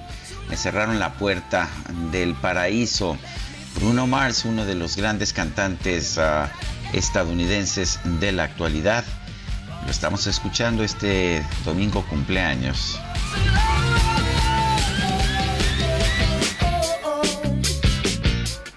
Ay, hay que inaugurar el viernes, ¿no? Aunque sea temprano. aunque pues sea temprano. Este, ya hay que hay que darle. Bueno, vámonos, vámonos con eh, los mensajes de nuestros amigos del auditorio. Fíjate que nos dice Fer, el León Alegre. Yo soy habitante de la zona de la avenida López Portillo en el Estado de México. Esta avenida es un caos total entre el transporte público y los tráileres. Hace imposible la circulación. La gente cae en desesperación por pasar horas en el tráfico y ven como opción el carril del Mexibus y por eso se provocan los accidentes. Pues sí, efectivamente. Eh, dice, dice otra persona, el presidente no tiene ni idea sobre el tema del fentanilo, bueno, no sabe nada, eh, firma Henry Prado. No, pues yo creo que lo sabe todo, ¿no? Acuérdense que el presidente lo sabe todo, él mismo lo dijo. Eh, buen día, gracias por tenernos bien informados. Les pido una felicitación para mi hija Marina Abigail. Es su cumpleaños, nos dice Tere. Pues para Marina, un fuerte abrazo con todo nuestro cariño. Y dice otra persona, gran músico Bruno Mars, de lo mejor del mundo musical contemporáneo, ya tan golpeado como el mundo político. Saludos, Miguel Ortega. Son las 8 con 35 minutos. El presidente López Obrador aseguró que Estados Unidos cuenta con un alto consumo de fentanilo. Esto ocasiona la muerte de 100 mil jóvenes al año. Solamente que en México dice no se llega ni a mil. Eh, vamos a conversar con Gerardo Rodríguez Sánchez Lara, el director del Departamento de Relaciones Internacionales y Ciencia Política de la Universidad de las Américas Puebla. Gerardo, eh, gracias por conversar con nosotros. No sé bien si, o se me queda muy claro que no tenemos el problema de Estados Unidos, pero por otra parte, este gobierno canceló la encuesta nacional de adicciones. ¿Cómo sabemos realmente cuál es nuestra situación? Hola, eh, Sergio. Saludos, Lupita. Mira, me encuentro ahorita en, Washington y en, en, estos días platiqué con una colega profesora del Departamento de Defensa y ella me decía, eh, mira, eh, México no está contabilizando cuántas muertes tiene fentanilo porque en sus necropsias no, lo no están haciendo estas, esta identificación.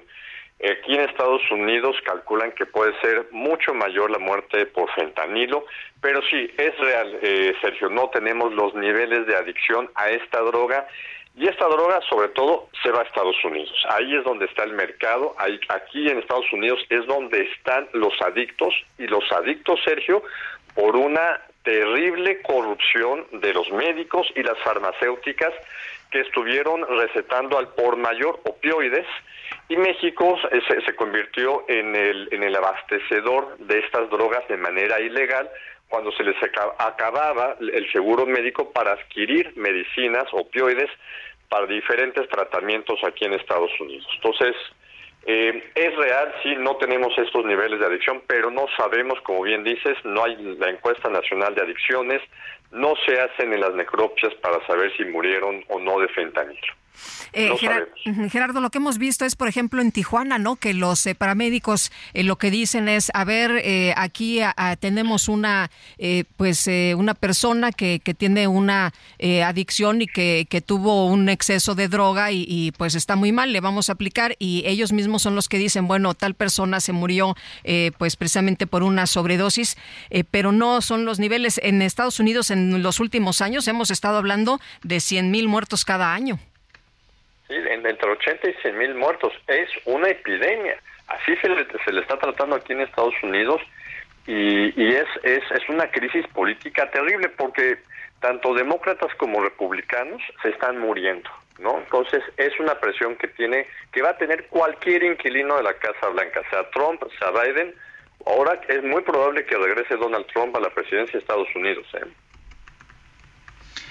¿Y eso haría que cambiara la política de Estados Unidos al respecto del fentanilo? Absolutamente no va a cambiar, absolutamente no va a cambiar. Ahora con el presidente Biden tenemos una política un poco más de diálogo, pero, pero la, la, presión es altísima, altísima. Aquí en Estados Unidos nada más se habla de migración y de fentanilo. Son los dos grandes temas de todas las cadenas de televisión, tal vez salvo CNN, pero todas hablan de esta crisis política que están viviendo los Estados Unidos y que nos echan la culpa a, México. Ellos no reconocen que fueron las farmacéuticas y fueron los doctores de manera irresponsable que se dedicaron a decir que estos opioides, ahora el fentanilo como sustituto, que no producía niveles de adicción importantes. Eh, Gerardo, ¿y cómo ves esta reunión que, que, se tuvo el día de ayer, estos compromisos? Eh, los eh, países, como decía la embajadora Marta Bárcena, pues hacen su mejor esfuerzo, ponen su mejor cara, pero en la realidad, ¿crees que sí se pueda avanzar?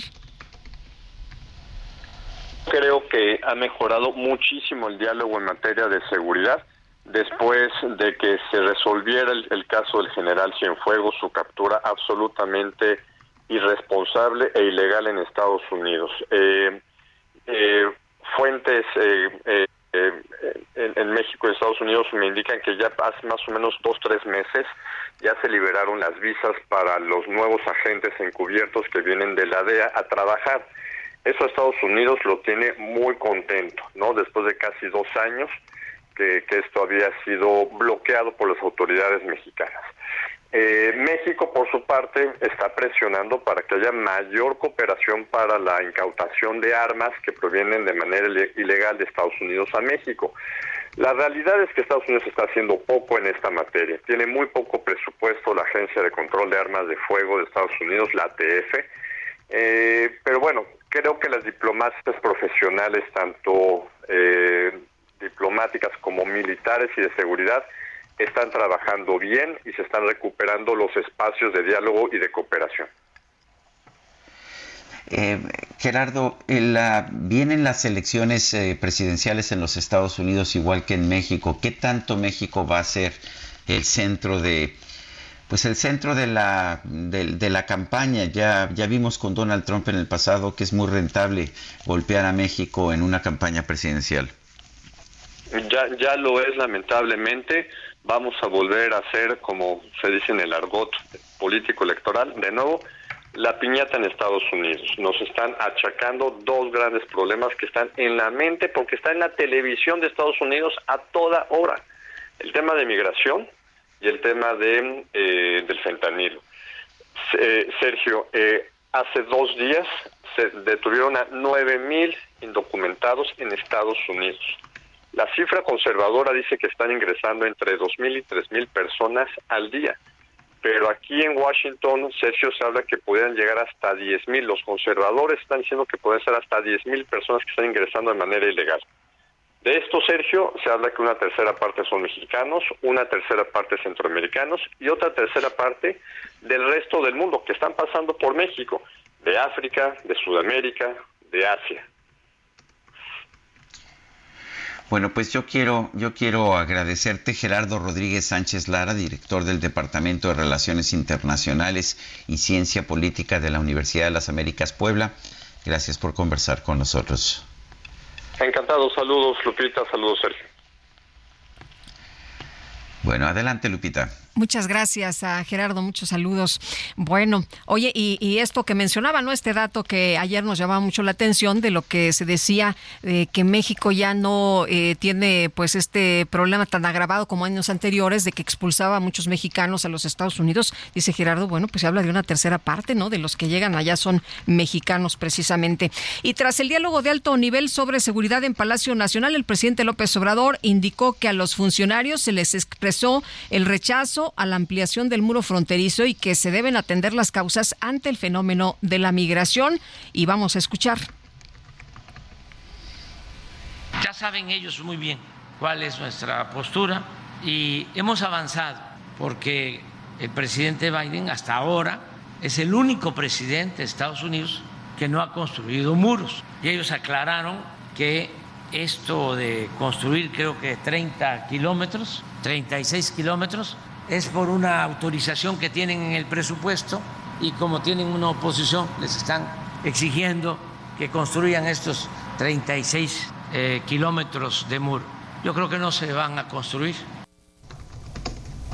Bueno, pues ahí lo que dice el presidente López Obrador. Bueno, son las 8 con 44 minutos. Eh, tengo aquí conmigo un libro eh, que me parece muy interesante, es del economista Macario Esquetino, se llama El dinosaurio disfrazado de opositor a demagogo, y es un libro que me pareció interesante porque es histórico, cuando nos habla del dinosaurio, nos habla de un sistema político que surgió en México por toda una serie de consideraciones históricas, y, lo que nos dice Macario Esquetino es que al despertar el dinosaurio todavía estaba ahí. Supuestamente nos dijeron que había muerto, pero parece que sigue vivo, pero disfrazado. Macario Esquetino, gracias por conversar con nosotros. Cuéntanos de este dicción, de este, perdón, dinosaurio que todavía estaba ahí. Eh, al contrario, Sergio, muchísimas gracias, Lupita. Hola, buenos, días. Eh, bueno, pues eh, es, un libro que intenta explicar en dónde estamos en, este momento, cómo llegamos aquí y qué es lo que podríamos esperar hacia adelante. Y por eso, pues como, como dices, eh, conviene revisar la historia para entender la construcción del régimen político mexicano del siglo XX, que es el viejo dinosaurio tricolor, el viejo PRI, que desafortunadamente no, no se ha extinguido, sino que ha ido cambiando de color. Se volvió amarillo, eso era el PRD, y ahora se ha vuelto morado, eh, y ahora en el último eh, pedacito lo que tenemos es una especie novedosa que es el tiranosaurio un dinosaurio que no quiere dejar el poder, que quisiera permanecer el resto de sus días en el Palacio Nacional y que como no pudo hacerlo porque no logró modificar la constitución para ello, pues quiere hacerlo a través de, otra persona. Eh, eh, esa es eh, en esencia la, explicación de, cómo llegamos aquí y, y, bueno, para salir de esto los caminos no son sencillos, no es únicamente que de pronto hay alguien que ordena la vida en México, sino que nuestra sociedad misma le ha costado trabajo entender eh, al mundo de una manera distinta. Eh, somos en buena medida todavía una sociedad muy tradicionalista y esto es lo que favorece la existencia de regímenes autoritarios. Eh, Macario, no somos iguales, es lo que siempre nos han dicho, ¿no? Aunque tú dices, bueno, es un dinosaurio disfrazado. ¿Se debe resignar la ciudadanía a este tipo de poder? Eh, no, yo creo que no, no debemos hacerlo, al contrario, el último capítulo del libro es precisamente eh, qué hacer para terminar con los dinosaurios. Y yo encuentro que habría tres posibilidades. Una, que se repitiera lo de hace 65 millones de años y viniera un asteroide y destruyera los dinosaurios que eso en términos de la metáfora que utilizo, pues sería una invasión extranjera, lo cual es una pésima idea. Entonces esa no es una solución. La otra sería que los dinosaurios se comieran entre ellos, pero ya vimos que esto no ocurre, van cambiando de piel pero no se van. Entonces lo único que queda es dejarlos sin alimento.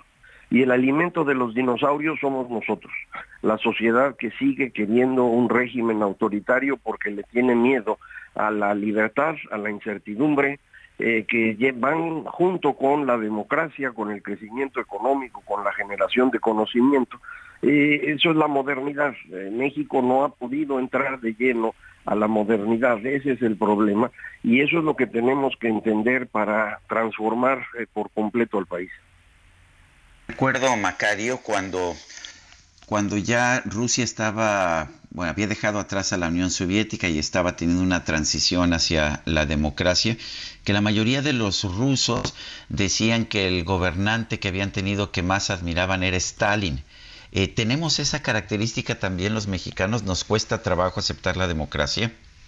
Eh, yo creo que sí, no todos, pero una proporción no menor no estamos al nivel de, Rusia, en donde la democracia jamás ha existido. En nuestro caso logramos tener un régimen democrático con todos sus defectos de 97 a 2018 eh, y es lo que nos estamos jugando en la próxima elección. Si, si tratamos de fortalecer esa democracia o si de plano la abandonamos y nos regresamos a un régimen autoritario. Y ahí es donde yo creo que no estamos de acuerdo los mexicanos todavía algunos, una cantidad importante, queremos movernos hacia adelante, hacia, insisto, la democracia, el crecimiento y el conocimiento, mientras que otros eh, prefieren eh, un mundo más tranquilo, aunque vaya acompañado de, pobreza. Y esa es la decisión que, tenemos que tomar en los próximos meses. Eh, Macario, ¿por qué el presidente López Obrador ha adquirido tanta fuerza, tiene tanto poder? Porque las estructuras en México no, no se habían consolidado, las estructuras democráticas. Eh, estábamos en, un país que se había ido fortaleciendo la democracia con eh, instituciones, algunas más sólidas, otras menos. Eh, cuando llega al poder y actúa por encima de la ley, como lo ha hecho de manera muy frecuente, no hay cómo detenerlo.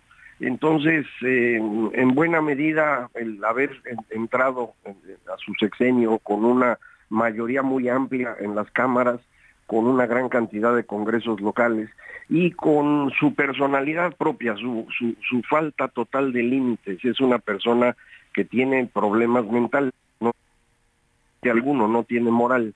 Entonces, pues no, no le importa la ley, no le importa la ética, lo que piensen los demás.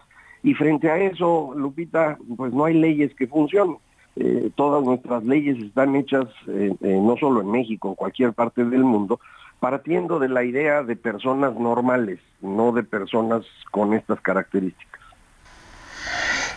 Macario, la democracia es algo que, que, que, está en la cultura de un pueblo como el de México o como el de Estados Unidos, o es algo que establecen las instituciones?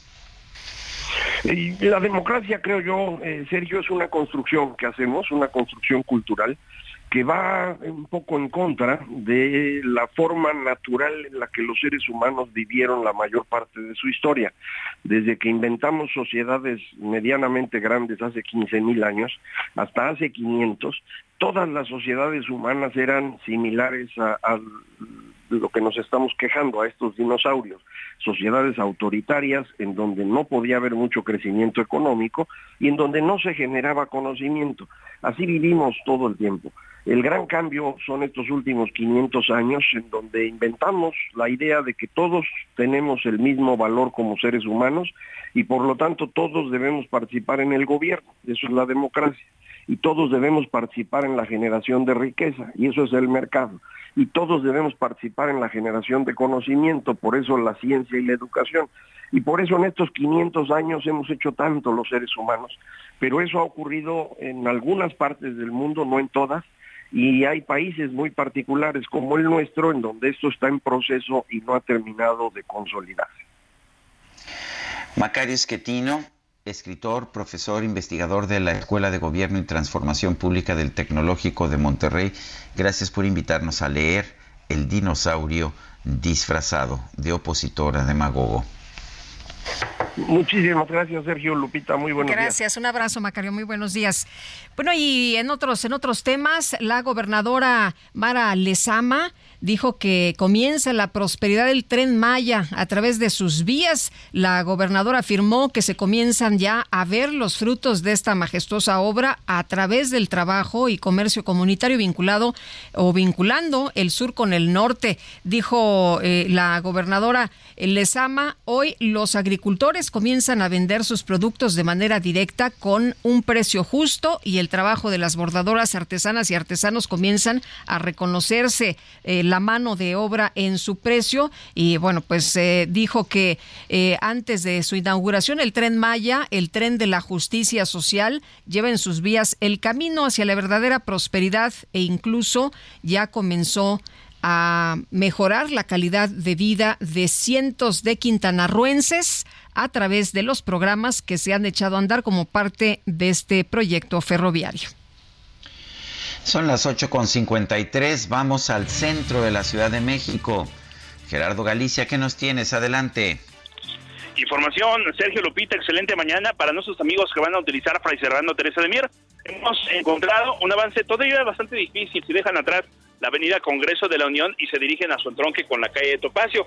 Hay largos asentamientos en semáforos, pero ya están laborando el método de tránsito de la Policía Capitalina para tratar de agilizar la circulación. En el sentido opuesto, el avance es difícil llegando a su cruce con el eje 1 Oriente, justo por la actividad comercial del mercado de Sonora, pero superando la zona se puede avanzar bastante bien hacia la zona de Congreso de la Unión, incluso para poder llegar al circuito bicentenario en su tramo Boulevard Puerto Aéreo, es una excelente opción. Y por lo pronto, el reporte.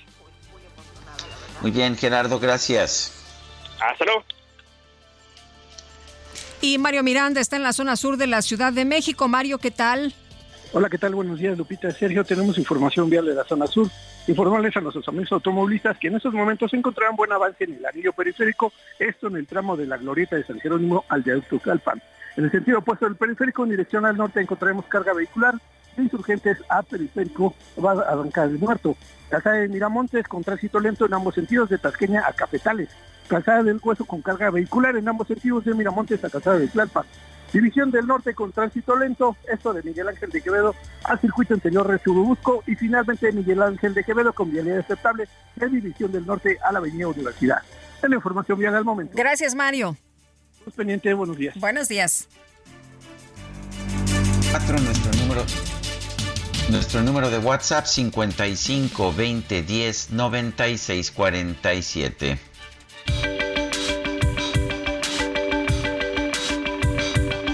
Sergio Sarmiento y Lupita Juárez quieren conocer tu opinión, tus comentarios o simplemente envía un saludo para ser más cálida esta mañana. Envía tus mensajes al WhatsApp 55 20 10 96 47.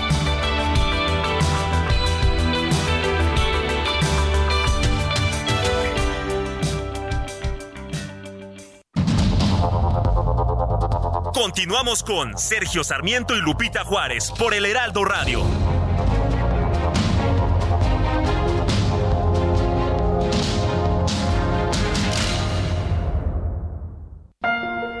Todas tus compras de la marca Silly apoyan a FUCAM para detectar el cáncer de mama. Chécate a tiempo, te lo mereces.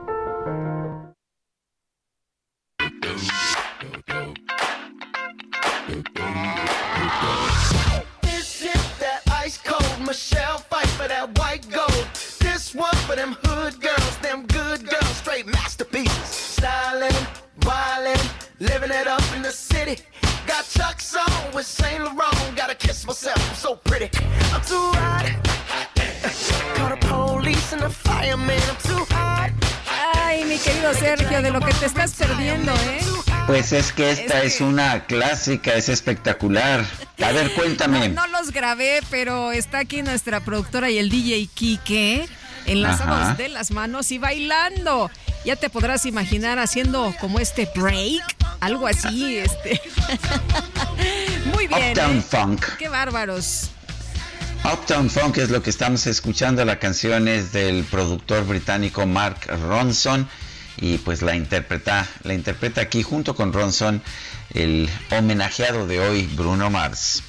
Y aquí nuestra productora baila, produce, trabaja rudo, el DJ Kike también. Y bueno, pues también bailan, qué barbaridad, qué estuche de monerías. Vámonos a los mensajes.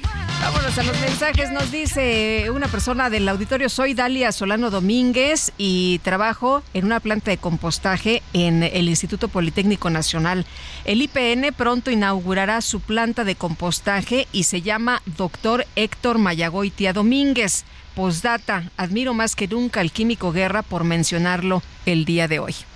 Pues la verdad es que me pareció una reflexión muy bonita y bueno, vamos conociendo más sobre este personaje, Héctor Mayagoitia Domínguez. Dice otra persona, los políticos de Estados Unidos saben que deben dejar a un lado las politiquerías desarrollar pláticas con el gobierno de López Obrador. En el punto económico sobre las empresas extranjeras en México es que deben respetar todas las leyes ya establecidas. Ese es el mejor incentivo sin hacer negociaciones ilegales bajo la mesa. Eso es todo, sin ponerle tantas flores al tema. Respeto entre los países, nadie es más ni nadie es menos. Firma Salvador. Y vámonos, vámonos con Mónica Reyes, que ya está con nosotros aquí en el estudio. ¿Cómo estás, Moni? Buenos días. Buenos días, Lupita, Sergio, pues Buen bailando. día. Buen día, te extrañamos. Te vi, te vi bailando, Moni. Pues ya estaba yo a la par con el DJ Kike y con Carlita, pero pues entré a la cabina y dije, bailo al ladito. Me parece muy bien. bueno, pues aquí que les tengo, mis queridos amigos. ¿Ustedes sabían que con un crédito personal Citibanamex puedes remodelar tu casa? Resolver algún imprevisto o simplemente usar ese efectivo en lo que quieras? Pues si ya recibiste la invitación, aprovecha y solicita tu crédito en minutos desde dónde? A ver, desde la app Citibanamex móvil, Bancanet o también en una sucursal la más cercana que te quede. Además, por promoción, no pagas comisión por apertura. Elige el plazo que más te convenga con tasa de interés anual fija preferencial. Todo esto y más, a ver quién te lo da. Solo Citibanamex. Los requisitos y CAT están en citibanamex.com. Muchas gracias, al ratito los veo. Gracias, Moni. Muy buenos días. Igual. Bueno, y son las nueve de la mañana con cuatro minutos. Fíjate, Guadalupe, que hoy la empresa Mazda está cumpliendo 18 años en México, sí, 18 años. Yo quiero aprovechar y mandarle felicitaciones a su presidente, Miguel Barbeito. Hemos entrevistado a Miguel en varias ocasiones en este programa. Son 18 años Felicidades a Mazda, está cumpliendo su mayoría de edad. ¿Cómo ves, mi querida Hombre, pues qué gusto, qué gusto que estén en México y muchísimas felicidades por estos primeros 18 años, que vengan muchos, muchos más.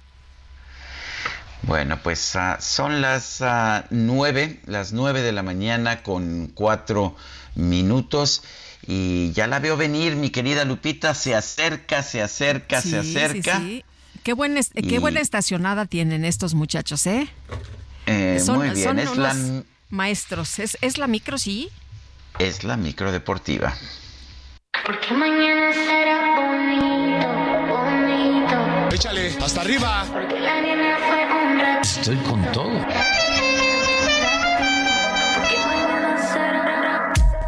La micro deportiva.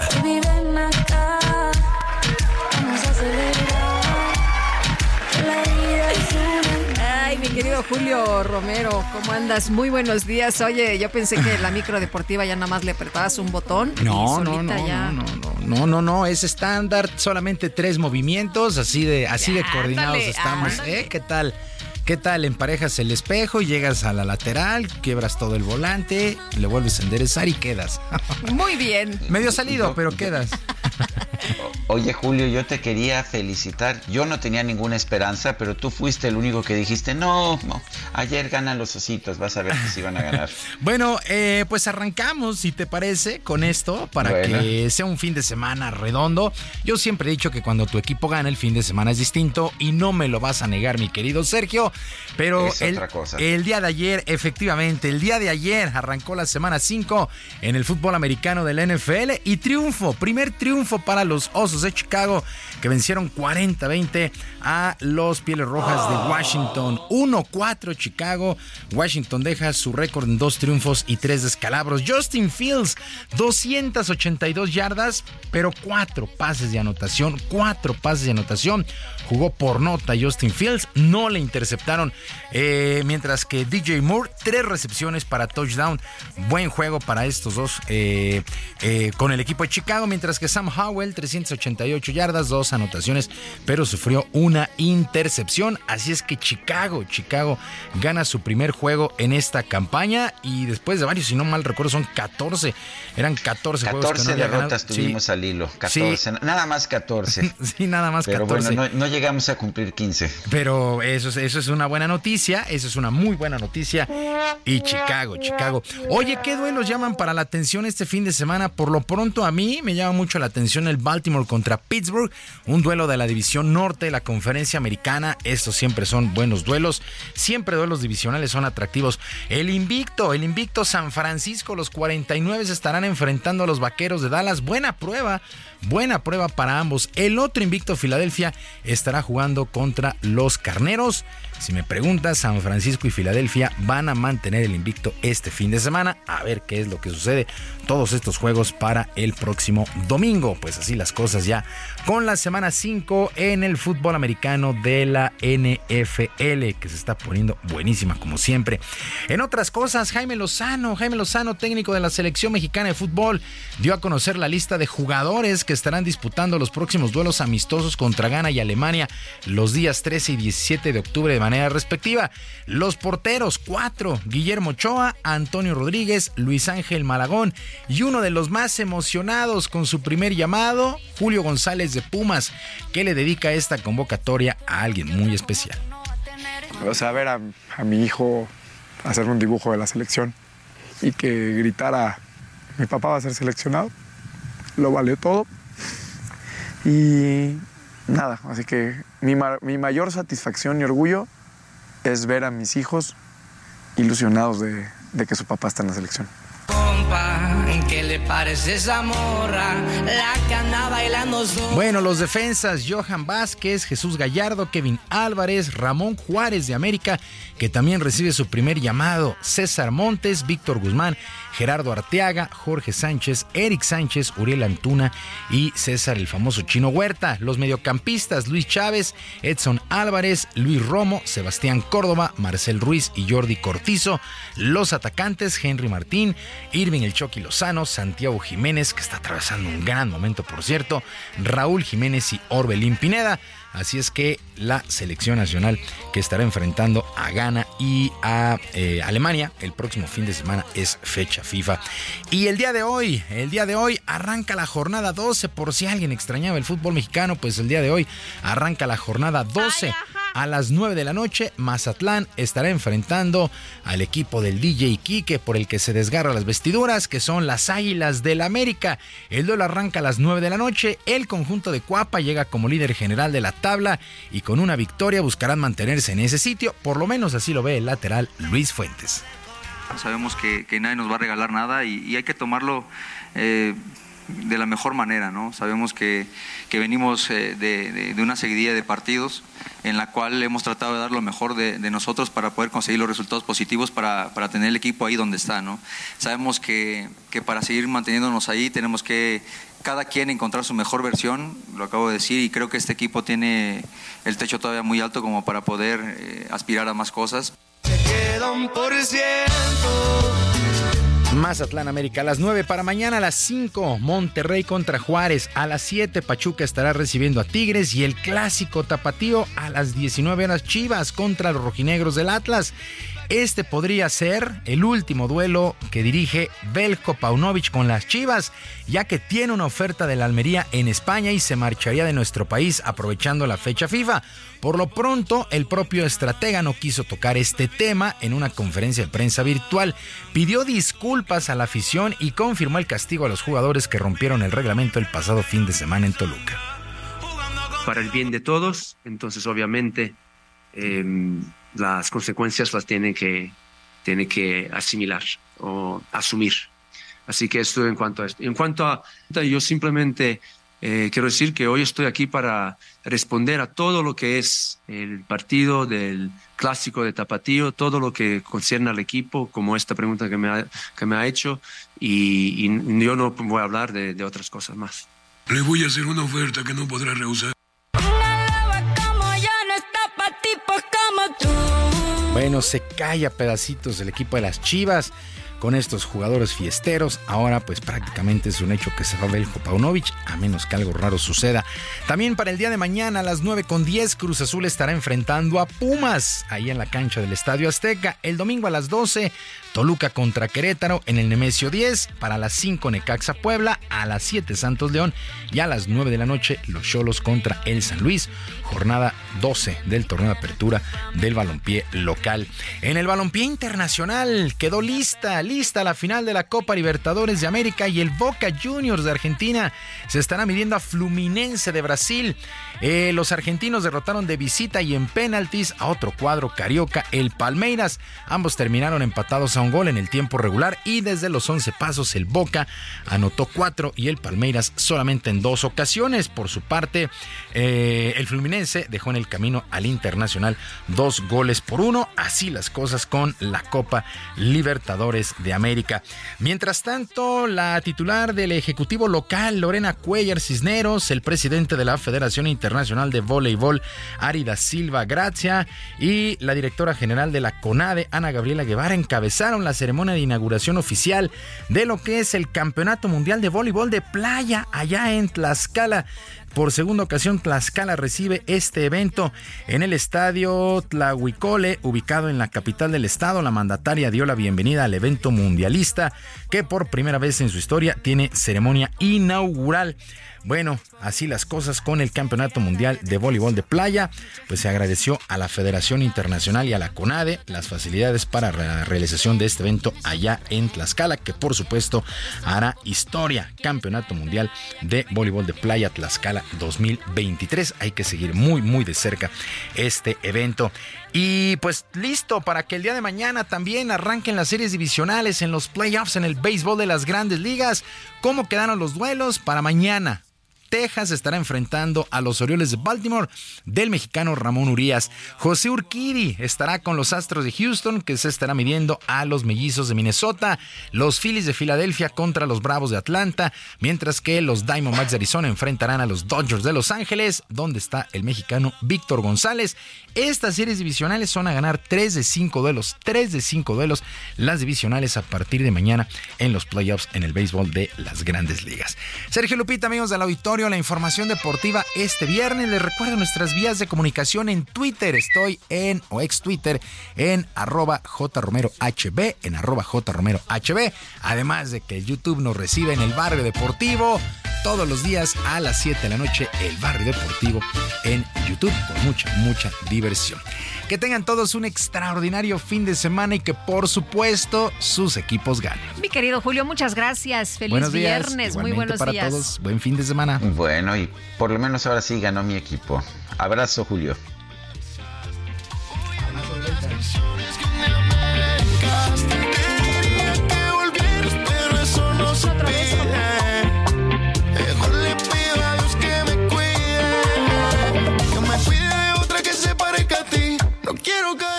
por ti. Y Moni Reyes, adelante. Muy buenos días.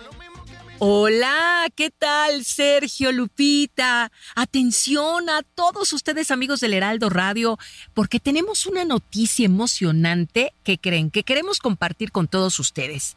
Desde el Papalote Museo del Niño, los invitamos a un viaje inolvidable por el sistema solar en nuestro domo digital. Imagina por un momento que puedes tomar un viaje inmersivo más allá de la Tierra, explorar planetas gaseosos y lunas lluviosas, aventurarte en mundos desérticos y finalmente aterrizar en el oasis de vida llamado Tierra. Todo esto gracias a los últimos descubrimientos científicos de nuestra era. Prepárate para abrochar tu cinturón de asteroides y vivir una experiencia única. Durante este emocionante viaje, tendrás la oportunidad de identificar semejanzas y diferencias entre los planetas y sus lunas, reconocer las condiciones únicas de la Tierra que nos permiten vivir y disfrutar de los emocionantes hallazgos de las exploraciones espaciales. Este viaje está diseñado para un público mayor de 8 años y se vincula con diversas asignaturas curriculares, como el conocimiento del mundo natural, geografía y ciencias 2. Pero eso no es todo. También tendrás la oportunidad de descubrir cómo las ondas espaciales despegan de la Tierra y aprender todo sobre los ovnis. Sí, esos misteriosos objetos voladores no identificados. Así es que, ¿estás listo para la aventura? Planifica tu visita ahora. Compra tus boletos en línea en compraenlinea.papalote.org.mx y únete a nosotros en el Papalote Museo del Niño para un viaje especial que jamás olvidarás. No dejes pasar esta oportunidad única de aprendizaje y diversión en nuestro domo digital. Te esperamos para despegar hacia las estrellas. Gracias. Gracias, Muchas Mónica. gracias, Moni. Son las 9 de la mañana con 17 minutos. Vamos a un resumen de la información. El presidente López Obrador aseguró que durante el diálogo de alto nivel sobre seguridad entre México y Estados Unidos, la delegación de nuestro país expresó su rechazo al reforzamiento del muro en la frontera. Ya saben ellos muy bien cuál es nuestra postura y hemos avanzado porque el presidente Biden hasta ahora es el único presidente de Estados Unidos que no ha construido muros. Y ellos aclararon que esto de construir creo que 30 kilómetros, 36 kilómetros, es por una autorización que tienen en el presupuesto y como tienen una oposición les están exigiendo que construyan estos 36 eh, kilómetros de muro. Yo creo que no se van a construir. Bueno, y por otra parte, una de las fracciones del cártel de Sinaloa, denominada como Los Pelones, colocó una manta para deslindarse de la producción y venta de fentanilo en los municipios de Sonoita y Caborca, en el estado de Sonora. Pues parece que está de moda, ¿no? Que todos los cárteles colocan ahí sus mantas para decir, fíjate que yo no fui.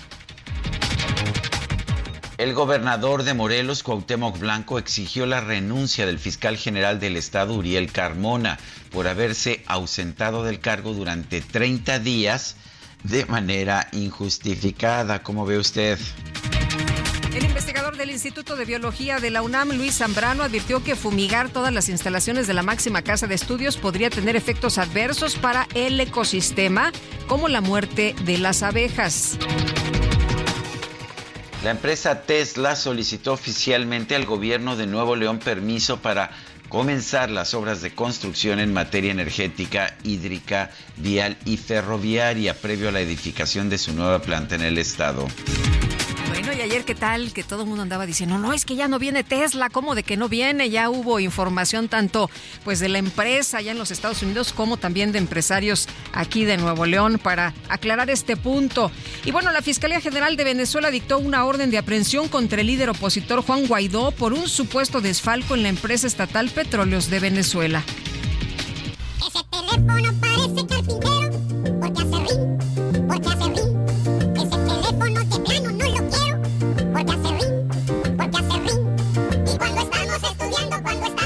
La Escuela de Medicina de la Universidad de Pensilvania compartió un video que muestra al inmunólogo estadounidense Drew Weissman llamando por teléfono a sus padres para informarles que acababa de ser anunciado como ganador del Premio Nobel de Medicina de 2023 por sus descubrimientos que permitieron el desarrollo de vacunas contra el COVID-19 basadas en ARN mensajero.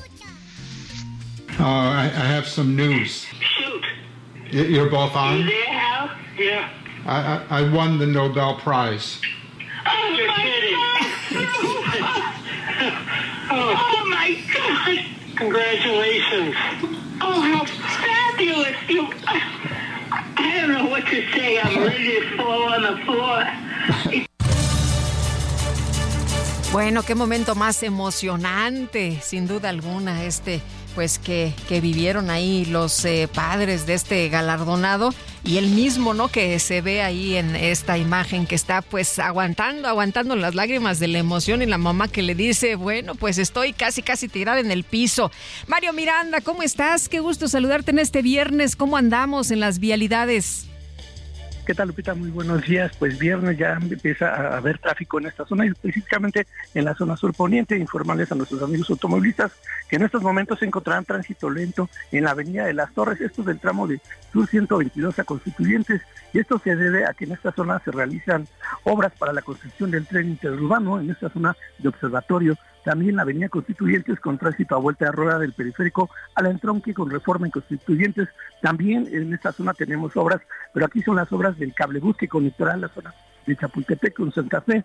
Y finalmente también tenemos buen avance en lo que es la avenida Observatorio de Constituyentes al anillo periférico. Lupita Juárez es la información vial de la zona sur poniente. Gracias, Mario. Tenemos pendiente, buenos días. Buenos días. Zona norte de la Ciudad de México, Gerardo Galicia, adelante. Así Sergio Lupita, excelente mañana. Y acabamos de recorrer el eje 4 Norte. Hemos encontrado un buen desplazamiento para nuestros amigos que dejan atrás el- la Avenida de los Insurgentes con dirección hacia la zona de la Avenida Eduardo Molina, la Avenida Congreso de la Unión. Todavía es una muy buena opción. Pudimos alcanzar velocidades cercanas a los 40, 50 kilómetros por hora. Solo no hay que abusar del acelerador. Y nos estamos desplazando hacia la Avenida Eduardo Molina, muy cerca de la Plaza Oriente. Se nos reporta un bloqueo o manifestación. En breve llegaremos a ese punto y tendremos un reporte mucho más completo. Por lo pronto es la información que tenemos. Bueno, pues ah, gracias, gracias por esta información, Gerardo. Hasta luego. Hasta luego, muy buenos días. Y tenemos información también esta mañana con Jorge Almaquio. Mi querido Jorge, ¿qué tal? Adelante, Jorge. Hola Lupita, ¿cómo te va? Buenos muy buenos días. días. a los amigos del auditorio. Sergio, muy buenos días. Estamos exactamente aquí en la esquina de Ignacio Allende y Donceles, en donde pues ya solamente esperan a la jefa de- al, al jefe de gobierno Martí Batres para que rinda este quinto informe de gobierno. Bueno, están a la espera eh, aquí exactamente en las escalinatas del Palacio Legislativo de lo que era antes la antigua la Cámara de Diputados. Bueno, ha llegado aquí la fiscal de la Ciudad de México, Cristina Godoy, también está la secretaria de Gobernación, Luisa María Alcalde, y diversos eh, legisladores, entre ellos Marta Ávila, quien es la coordinadora de Morena aquí en este recinto legislativo. Déjame comentarte que, bueno, se han reunido diversas eh, personas que han venido a apoyar al jefe de gobierno Martí Batres y que pues están dando eh, el punto ruidoso, digamos, en estos momentos con las con algunos globos y también con los gritos que eh, se registran por la llegada de eh, pues Martí Batres Guadarrama. En este momento también están llegando algunos alcaldes, incluso de oposición, Giovanni Gutiérrez, del alcalde de, de, de Coyoacán, Muy ha bien. llegado hasta aquí, eh, de Tlalpan, Alfa, eh, eh, Alfa Contreras, y también pues han eh, señalado que han Muy bien. trabajado en este tiempo de manera muy importante, por supuesto, de manera muy cercana con las autoridades.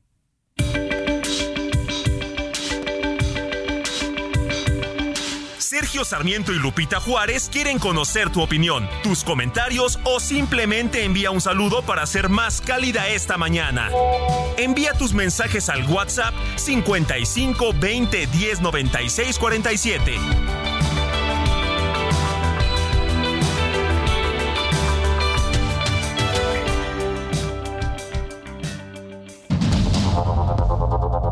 Continuamos con Sergio Sarmiento y Lupita Juárez por el Heraldo Radio.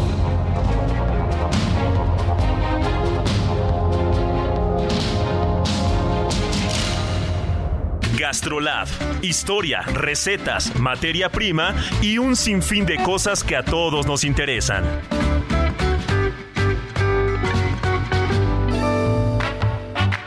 Hola amigos del Heraldo Radio, soy el chef Israel Arechiga de Gastrolab y como todos los viernes los quiero invitar a que no se pierdan la edición impresa del Heraldo de México con el suplemento de Gastrolab que tiene por supuesto lo mejor de los restaurantes, la comida, los festivales gastronómicos y por supuesto las nuevas propuestas. Y este fin de semana estaremos platicando también de Pedazo de Cielo, esta nueva pastelería que está ubicada en las lomas de Chapultepec para que se den una vuelta y prueben lo mejor de esta propuesta con tartas vascas, tartas Santiago, un cheesecake con guayaba que es una cosa espectacular y muchas otras cosas más. También estaremos hablando del 15 aniversario del Festival Vallarta y Nayarit Gastronómica, que de manteles largos es poco porque 15 años con un festival de este nivel es para aplaudir. Y por supuesto, como todos los sábados y domingos en punto de la una de la tarde, Gastrolab Radio estará con ustedes y no se pueden perder también entre semana Gastrolab TV. Así que estamos en todos lados, en digital, en televisión, en radio y por supuesto aquí con Sergio y Lupita.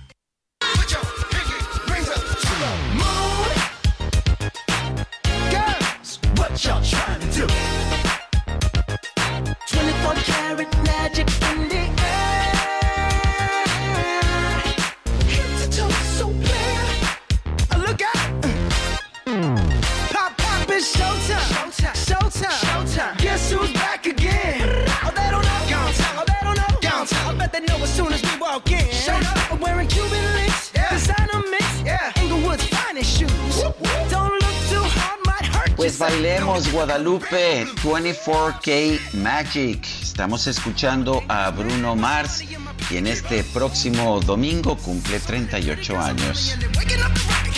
Me acabas de invitar a bailar, yo sí acepto, ¿eh? Ya sabes que a mí me encanta la bailada. Pues bailemos. Oye, y este chavo que también baila padrísimo, ¿no? Me gusta, me gusta, me gusta cómo canta, me gusta su música, me gusta cómo baila, en fin. Qué bueno es Bruno Mars. Nos dice una persona del auditorio, buenos días, Sergio Lupita, soy Leslie, ya al fin es viernes, ¿podrán poner por favor una canción aprovechando la próxima celebración del cumpleaños de Bruno Mars? Esta que estamos escuchando precisamente, Bruno Mars, como siempre, dando a ustedes como dúo dinámico la información exacta que necesitamos para comenzar el día informados y que tengan un buen día y excelente fin de semana a todo el Heraldo y a los radioescuchas. Bueno, Leslie, te mandamos un fuerte abrazo y aquí está tu regalo de cumple.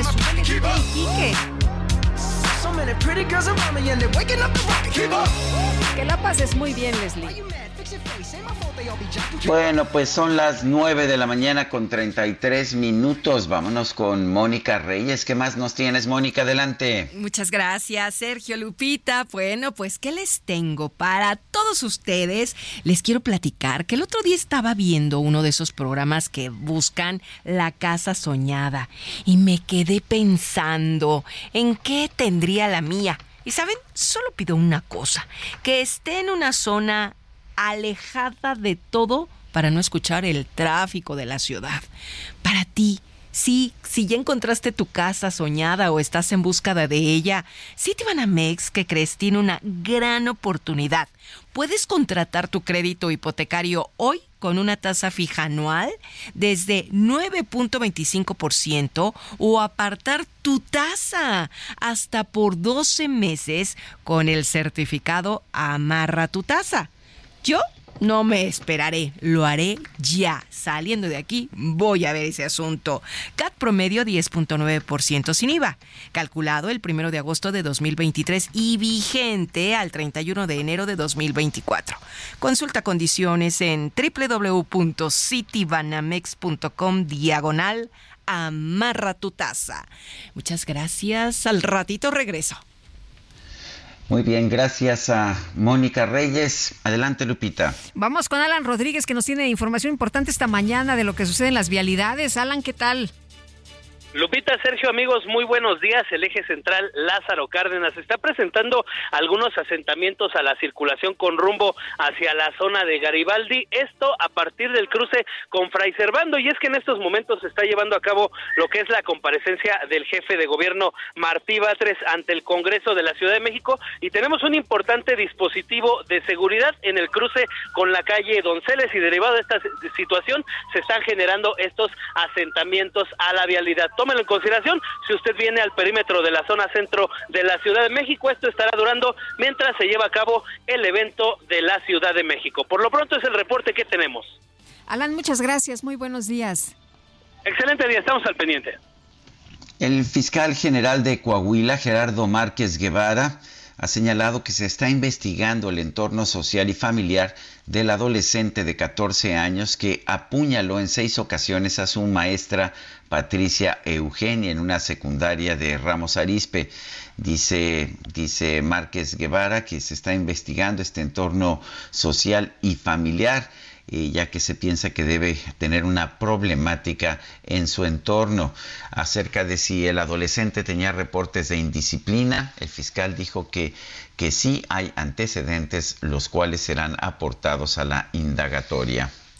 Bueno, y sobre esta situación tan terrible, tan tremenda que pues hemos dado cuenta, vamos a platicar con Juan Martín Pérez García, coordinador de Tejiendo Redes, Infancia en América Latina y el Caribe. Juan Martín, gracias, como siempre, muy buenos días. Muy buenos días, Lupita, Sergio, gracias por esta oportunidad. Oye, pues, ¿cómo ves? Eh, en México eh, eh, hemos tenido varios casos de jóvenes que llevan la pistola eh, a, a la pues a la escuela, de jóvenes que agreden, de jóvenes que se golpean saliendo de la escuela y el más reciente este, ¿no? Del niño de secundaria eh, que ataca puñaladas a su maestra. ¿Cómo ven ustedes es la, esta situación? ¿Qué es lo que qué es lo que está pasando? ¿Cómo lo podemos entender? Sí, eh, pues, lo primero que tenemos que insistir a todas y todos es que no hay ninguna forma de violencia que podamos justificar.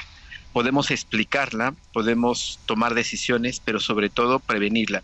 Entonces me gustaría, en lo primero, esto destacar que es un hecho muy lamentable.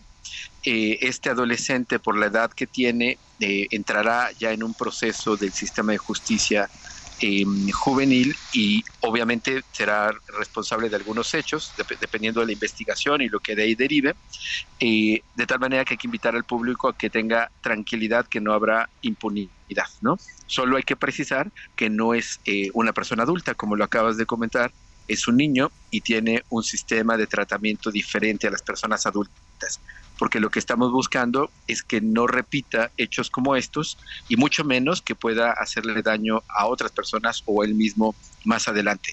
Eh, segundo es, en este sentido, importante recordar que quienes, en este caso adolescentes, cometen agresiones en su entorno, eh, necesitan, por un lado, una, una un contención, tratamiento y demás, pero también las comunidades, en este caso la comunidad educativa, eh, es importante que haga una reflexión importante sobre cuántas alertas previas a esta agresión sucedieron. Eh, generalmente una agresión de este tipo tan contundente no es un hecho que se dé después de un enojo. Esto se viene pensando, se viene eh, gestando y la violencia no es solamente una persona, es una comunidad. Entonces las comunidades educativas en nuestro país han enfrentado después de la pandemia, de un largo confinamiento de año y medio, una eh, pérdida de sus eh, vínculos y del fortalecimiento que tenían históricamente los espacios de autoridades, docentes, familias, los propios niños y niñas. Ya de hecho la Organización Mundial de la Salud alertó de ese riesgo eh, que se traduce entre otras cosas con salud mental. Pero bueno, quisiera regresar brevemente a este tema porque valdría la pena explorar previamente la escuela qué hizo para poder detectar en este y en otros casos eh, para sobre todo tratar de evitar que se repita el, acontecimiento. Creo que es muy oportuno recordar que la Secretaría de Educación Pública tiene ya su marco de convivencia para poder afrontar, afrontar los temas, entre ellos este hecho, estos hechos de violencia, pero insistentemente hemos eh, llamado la atención a que no se aplican, a que además no están actualizados y sobre todo no están armonizados con la ley de derechos de niños y niñas, que implica procesos de participación la mejor forma para prevenir cualquier hecho de violencia entre estudiantes, eh, maestros a estudiantes y por supuesto de niños y niñas a sus maestras o maestros es en los espacios de participación, porque se habla, se pueden identificar los problemas, se deben de dar soluciones y sobre todo se va comprendiendo que todas y todos en el espacio educativo tienen un rol y que no es que la maestra sea la mala maestra, está cumpliendo un rol, más allá de que pueda tener un buen o mal trato, que eso hay que revisarlo, el estudiante no es un mal estudiante o buen estudiante, en una realidad que le lleva a responder de cierta manera en la escuela. Pero esto solo vamos a poderlo saber si hablamos, si nos escuchamos y si tenemos estos espacios. Lamentablemente no se están estimulando y quizás lo más pregunta, eh, preocupante, Lupita y Sergio, es el anuncio de la autoridad para repetir lo que ya es inconstitucional, como lo ha señalado la Suprema Corte de Justicia, que es el operativo Mochila Segura. Esto, como ustedes recordarán, llevamos más de 20 años, 25 años discutiendo el tema, es totalmente ineficiente, no sirve para nada, viola derechos, ya es inconstitucional por la Suprema Corte y es muy inquietante que el gobierno del Estado, en lugar de buscar una respuesta basada en derechos o más inteligente, eh, repita el mismo boletín de prensa que usan todos cuando suceden acontecimientos en las escuelas. Entonces hay que destacar que, frente a este hecho la autoridad no puede responder con acciones violatorias a la ley. Juan Martín, eh, ¿ha aumentado la violencia en las escuelas o es nada más el hecho de que algunos cuantos eventos están siendo objeto de gran atención masiva? Eh, lamentablemente no tenemos una forma, eh, Sergio, de saber eh, oficialmente el incremento, porque la Secretaría de Educación Pública no comparte esa información. Sabemos por llegadas a hospitales o atención en hospitales, sí que se, hay un incremento de lesiones en contra de niños y niñas. tampoco sabemos si estas vienen de las escuelas o de las casas. Lamentablemente no hay una información que podamos citar para tener una opinión en ese sentido sólida.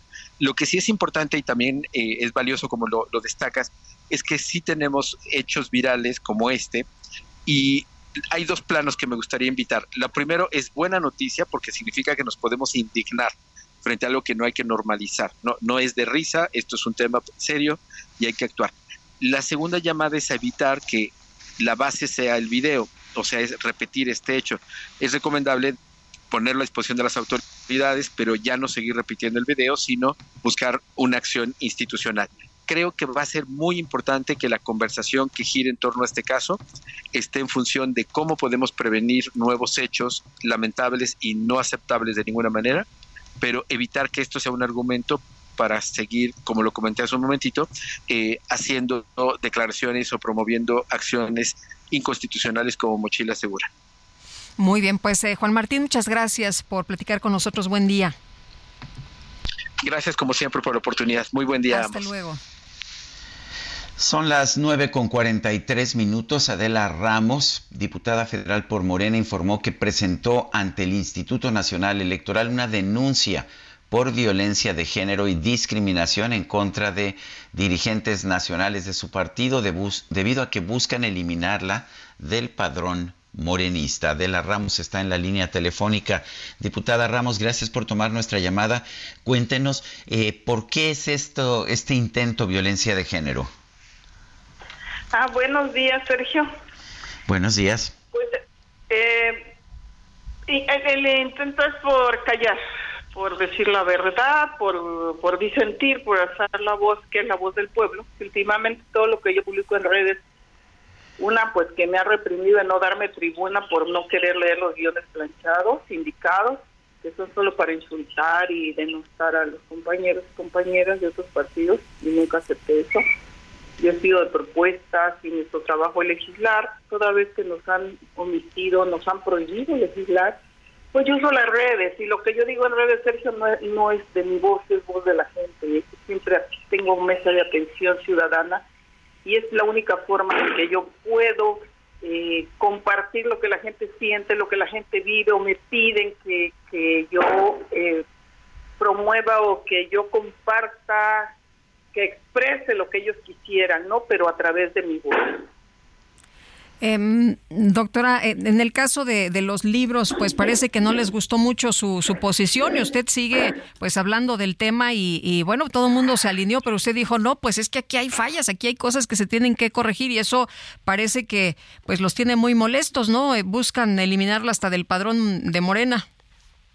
Pues les incomodó, ¿verdad? Se pusieron el saco. Yo, yo nada más expreso el sentir del pueblo, el sentir de México porque es un tema de justicia, de integridad familiar, derecho de la niñez, y estoy muy segura de, mi constitución, y los libros son anticonstitucionales, violan la constitucionalidad, y yo ahí estoy firme porque sé que tengo la razón y, pues son la mayoría sabemos que, así es, pero pues les vino el saco, dicen no es mi problema, quieren defender lo indefendible, acaba de revocar la primera sala este, la, suspensión, eh, pero pues la primera sala son tres ministros y dos son a modo, dos son puestos por Palacio. Obviamente que mayoritearon al, al uno, pero si se hubiera sesionado el tema en la sala de los en la sesión con los 11 ministros, obviamente que no se revoca la suspensión temporal, pero bueno, eso es un tema de corrupción, es como el asesino que absuelven, pero el muerto ya no resucita, o sea, son temas de corrupción lo que acaba de ceder por tanta presión. Sin embargo, esto no va a subsanar nada ni, ni, vamos a darle la razón. Seguimos en lo mismo porque pues sí es un tema de, imposición y ahora el partido es represor. Eh, Adela, gente del partido dice que usted es una traidora por no haber defendido la posición del partido y del presidente en torno a los libros. ¿Qué opina? Traición, este, Sergio, es mentirle al pueblo. Hay una consigna en el partido de no mentir, no robar, no traicionar. Mentir y traicionar es, es lo peor que puede haber, ¿no? Traición, eh, traición es cuando traicionas a tus ideales. Aquí estamos siendo leales a los ideales sobre la traición de ellos, ¿no? Traición es lo que hizo Claudia Sheinbaum, lo que hizo Mario Delgado, que hasta inventaron un proceso que ni existe en los estatutos porque ni ellos creen en los estatutos en una ocurrencia de un proceso que no existe, que no tiene reglas, que no está normado. y son excesos de soberbia, excesos de poder y que han omitido a las bases, ocupan eh, los, los espacios para candidaturas ilegítimas, quitándole el derecho a las bases y son las voces de Morena, los verdaderos morenistas de esencia que defendemos los ideales aún y que defendemos los estatutos, eh, somos los que hoy en día nos reprimen y nos, nos prohíben alzar la voz y, y aquí es una dictadura, eh, es un sometimiento a un solo pensamiento, cuando los estatutos de Morena marcan que, que no puede haber un solo pensamiento, que debe haber democracia, que somos plurales, e incluyentes, pero pues hoy en día Morena es quien viola la constitución a diario, Sergio, es por eso que mi denuncia es hacia violencia política, violencia de género y discriminación, porque pues ellos son violentadores.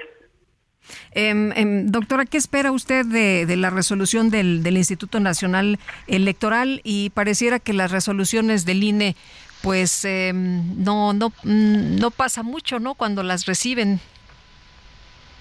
Pues a veces no, es tanto el proceso, Lupita. Aquí es hacer valer el derecho y, y no dejar de cumplir la Constitución, porque nuestra norma es la Constitución y, y pues yo busco siempre hacer lo correcto. Lo demás, pues ya no queda de mí, queda de ellos.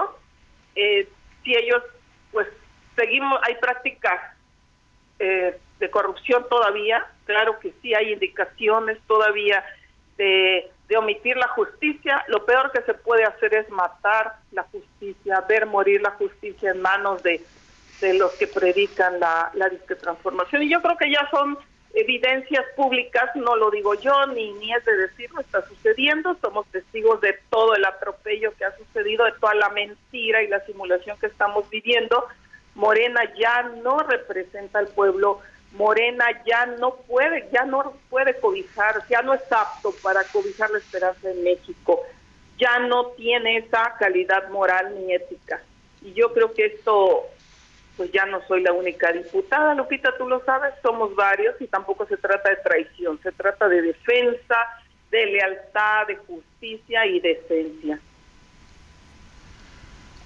Pues, diputada Adela Ramos, gracias por conversar con nosotros esta mañana.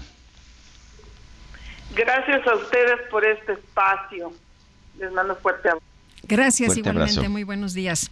Bueno, y Moni Reyes, buenos días también. Buenos días de nueva ¿En cuenta. Este viernes? En este viernes de bailongo, mi querida Lupita. Pues Amigos, nuevamente aquí estoy saludándolos para decirles que están a un paso de conseguir eso que tanto quieren con ayuda de un crédito personal Citibanamex. Claro que se puede lograr. Si ya recibiste la invitación, aprovecha y solicita tu crédito en minutos desde la app Citibanamex móvil, Bancanet o también en una sucursal. Además, por promoción, no pagas comisión por apertura. Elige el plazo que más te convenga con tasa de interés anual fija preferencial. No dejes, no dejes pasar esta oportunidad. Requisitos y caten. Citibanamex.com. Gracias, excelente Gracias. viernes. Hasta luego, Moni. Buenos días. Son las 9 de la mañana con 50 minutos. Vamos a un resumen de la información.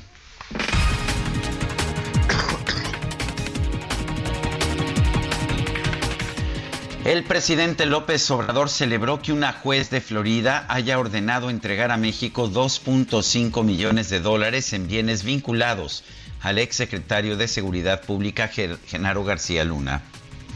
Está ordenando que en un plazo de 10 días se devuelvan a México 44 millones de pesos de tres departamentos comprados por García Luna y su esposa en Florida. Pero recordar que la denuncia es por 600 millones de dólares. Estamos empezando a recuperar lo robado, pero algo es algo. Por otro lado, el presidente aseguró que el gobierno federal va a respaldar a la nueva mexicana de aviación para que tenga aviones suficientes y de buena calidad. Optamos por comprar eh, la marca y ayudar a los trabajadores que se les pagó y recibieron algo, porque habían pasado años y no recibían nada. Se cometió con ellos una gran injusticia. Entonces, ¿en qué forma hemos ayudado? Pues así, apoyando a los trabajadores, eh, apoyando a la nueva línea aérea que tenga este nombre, Mexicana de Aviación, y estamos respaldando a la empresa para que tenga los aviones suficientes, buenos, y ya están elaborando eh, el plan de rutas el gobierno de Chihuahua informó que ya puso en marcha la logística necesaria para llevar a cabo la distribución de los nuevos libros de texto gratuitos de la SEP. La Corte de Constitucionalidad de Guatemala avaló suspender los partidos políticos que sean acusados por delitos vinculados a la ley contra la delincuencia organizada. La justicia británica se declaró incompetente para atender la batalla legal entre el rey emérito español Juan Carlos I y su examante Corina Larsen. La familia del activista Narges Mohammadi, ganadora del Premio Nobel de la Paz 2023, aseguró que el otorgamiento de este galardón representa un momento histórico e importante para la lucha por la libertad en Irán.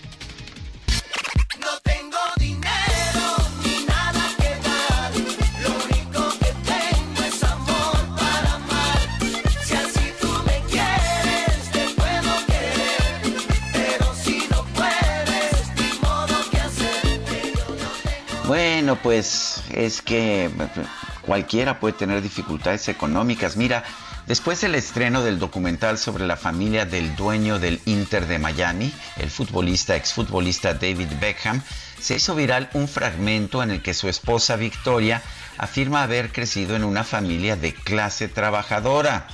Bueno, pues el exfutbolista la interrumpe y le dice que sea sincera, que diga qué automóvil tenía su familia en los años 80. Y ante la insistencia, bueno, Victoria reconoce que su padre la llevaba a la escuela en un Rolls Royce. My dad did. No, one answer. My dad. What well, car was it? all right, it's not a simple answer What because car what did you get your dad to drive? it depends. No, no, no, no, no. Okay, What in the car? 80s, What- my dad had a Rolls Royce. Thank you. Andaba descalza. Se nos acabó el tiempo. Pues vámonos entonces, que la pasen todos muy bien. Buen fin de semana, disfrútenlo y nos escuchamos el próximo lunes a las 7. Hasta el lunes, gracias de todo corazón.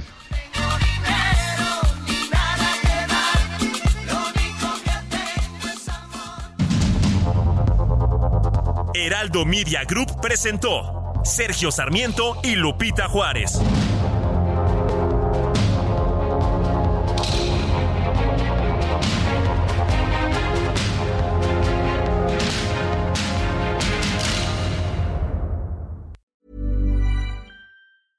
Acast anbefaler. Mit navn er Anders Morgenthaler. Over for mig sidder Roald Bergmann. Vi har lavet en ny podcast, der hedder Dopaminklubben. Og Dopaminklubben er en klub, hvor ADHD er fucking sjovt, og hvor det griner. Det behøver ikke at være super alvorligt. Vi er skide trætte af alle de der podcasts, der forklarer mig nederen der. Vi gør grin med vores ADHD. Mulig ADHD. Ja, vi udreder mig, fordi nogen siger, at jeg har det. Jeg ved det ikke rigtigt, det finder vi ud af. Vi har i hvert fald lavet vedmål. Ind og lyt til Dopaminklubben. Hver uge udkommer vi. Der laver vi sjov og spas med at have den her vidunderlige dopaminmangel.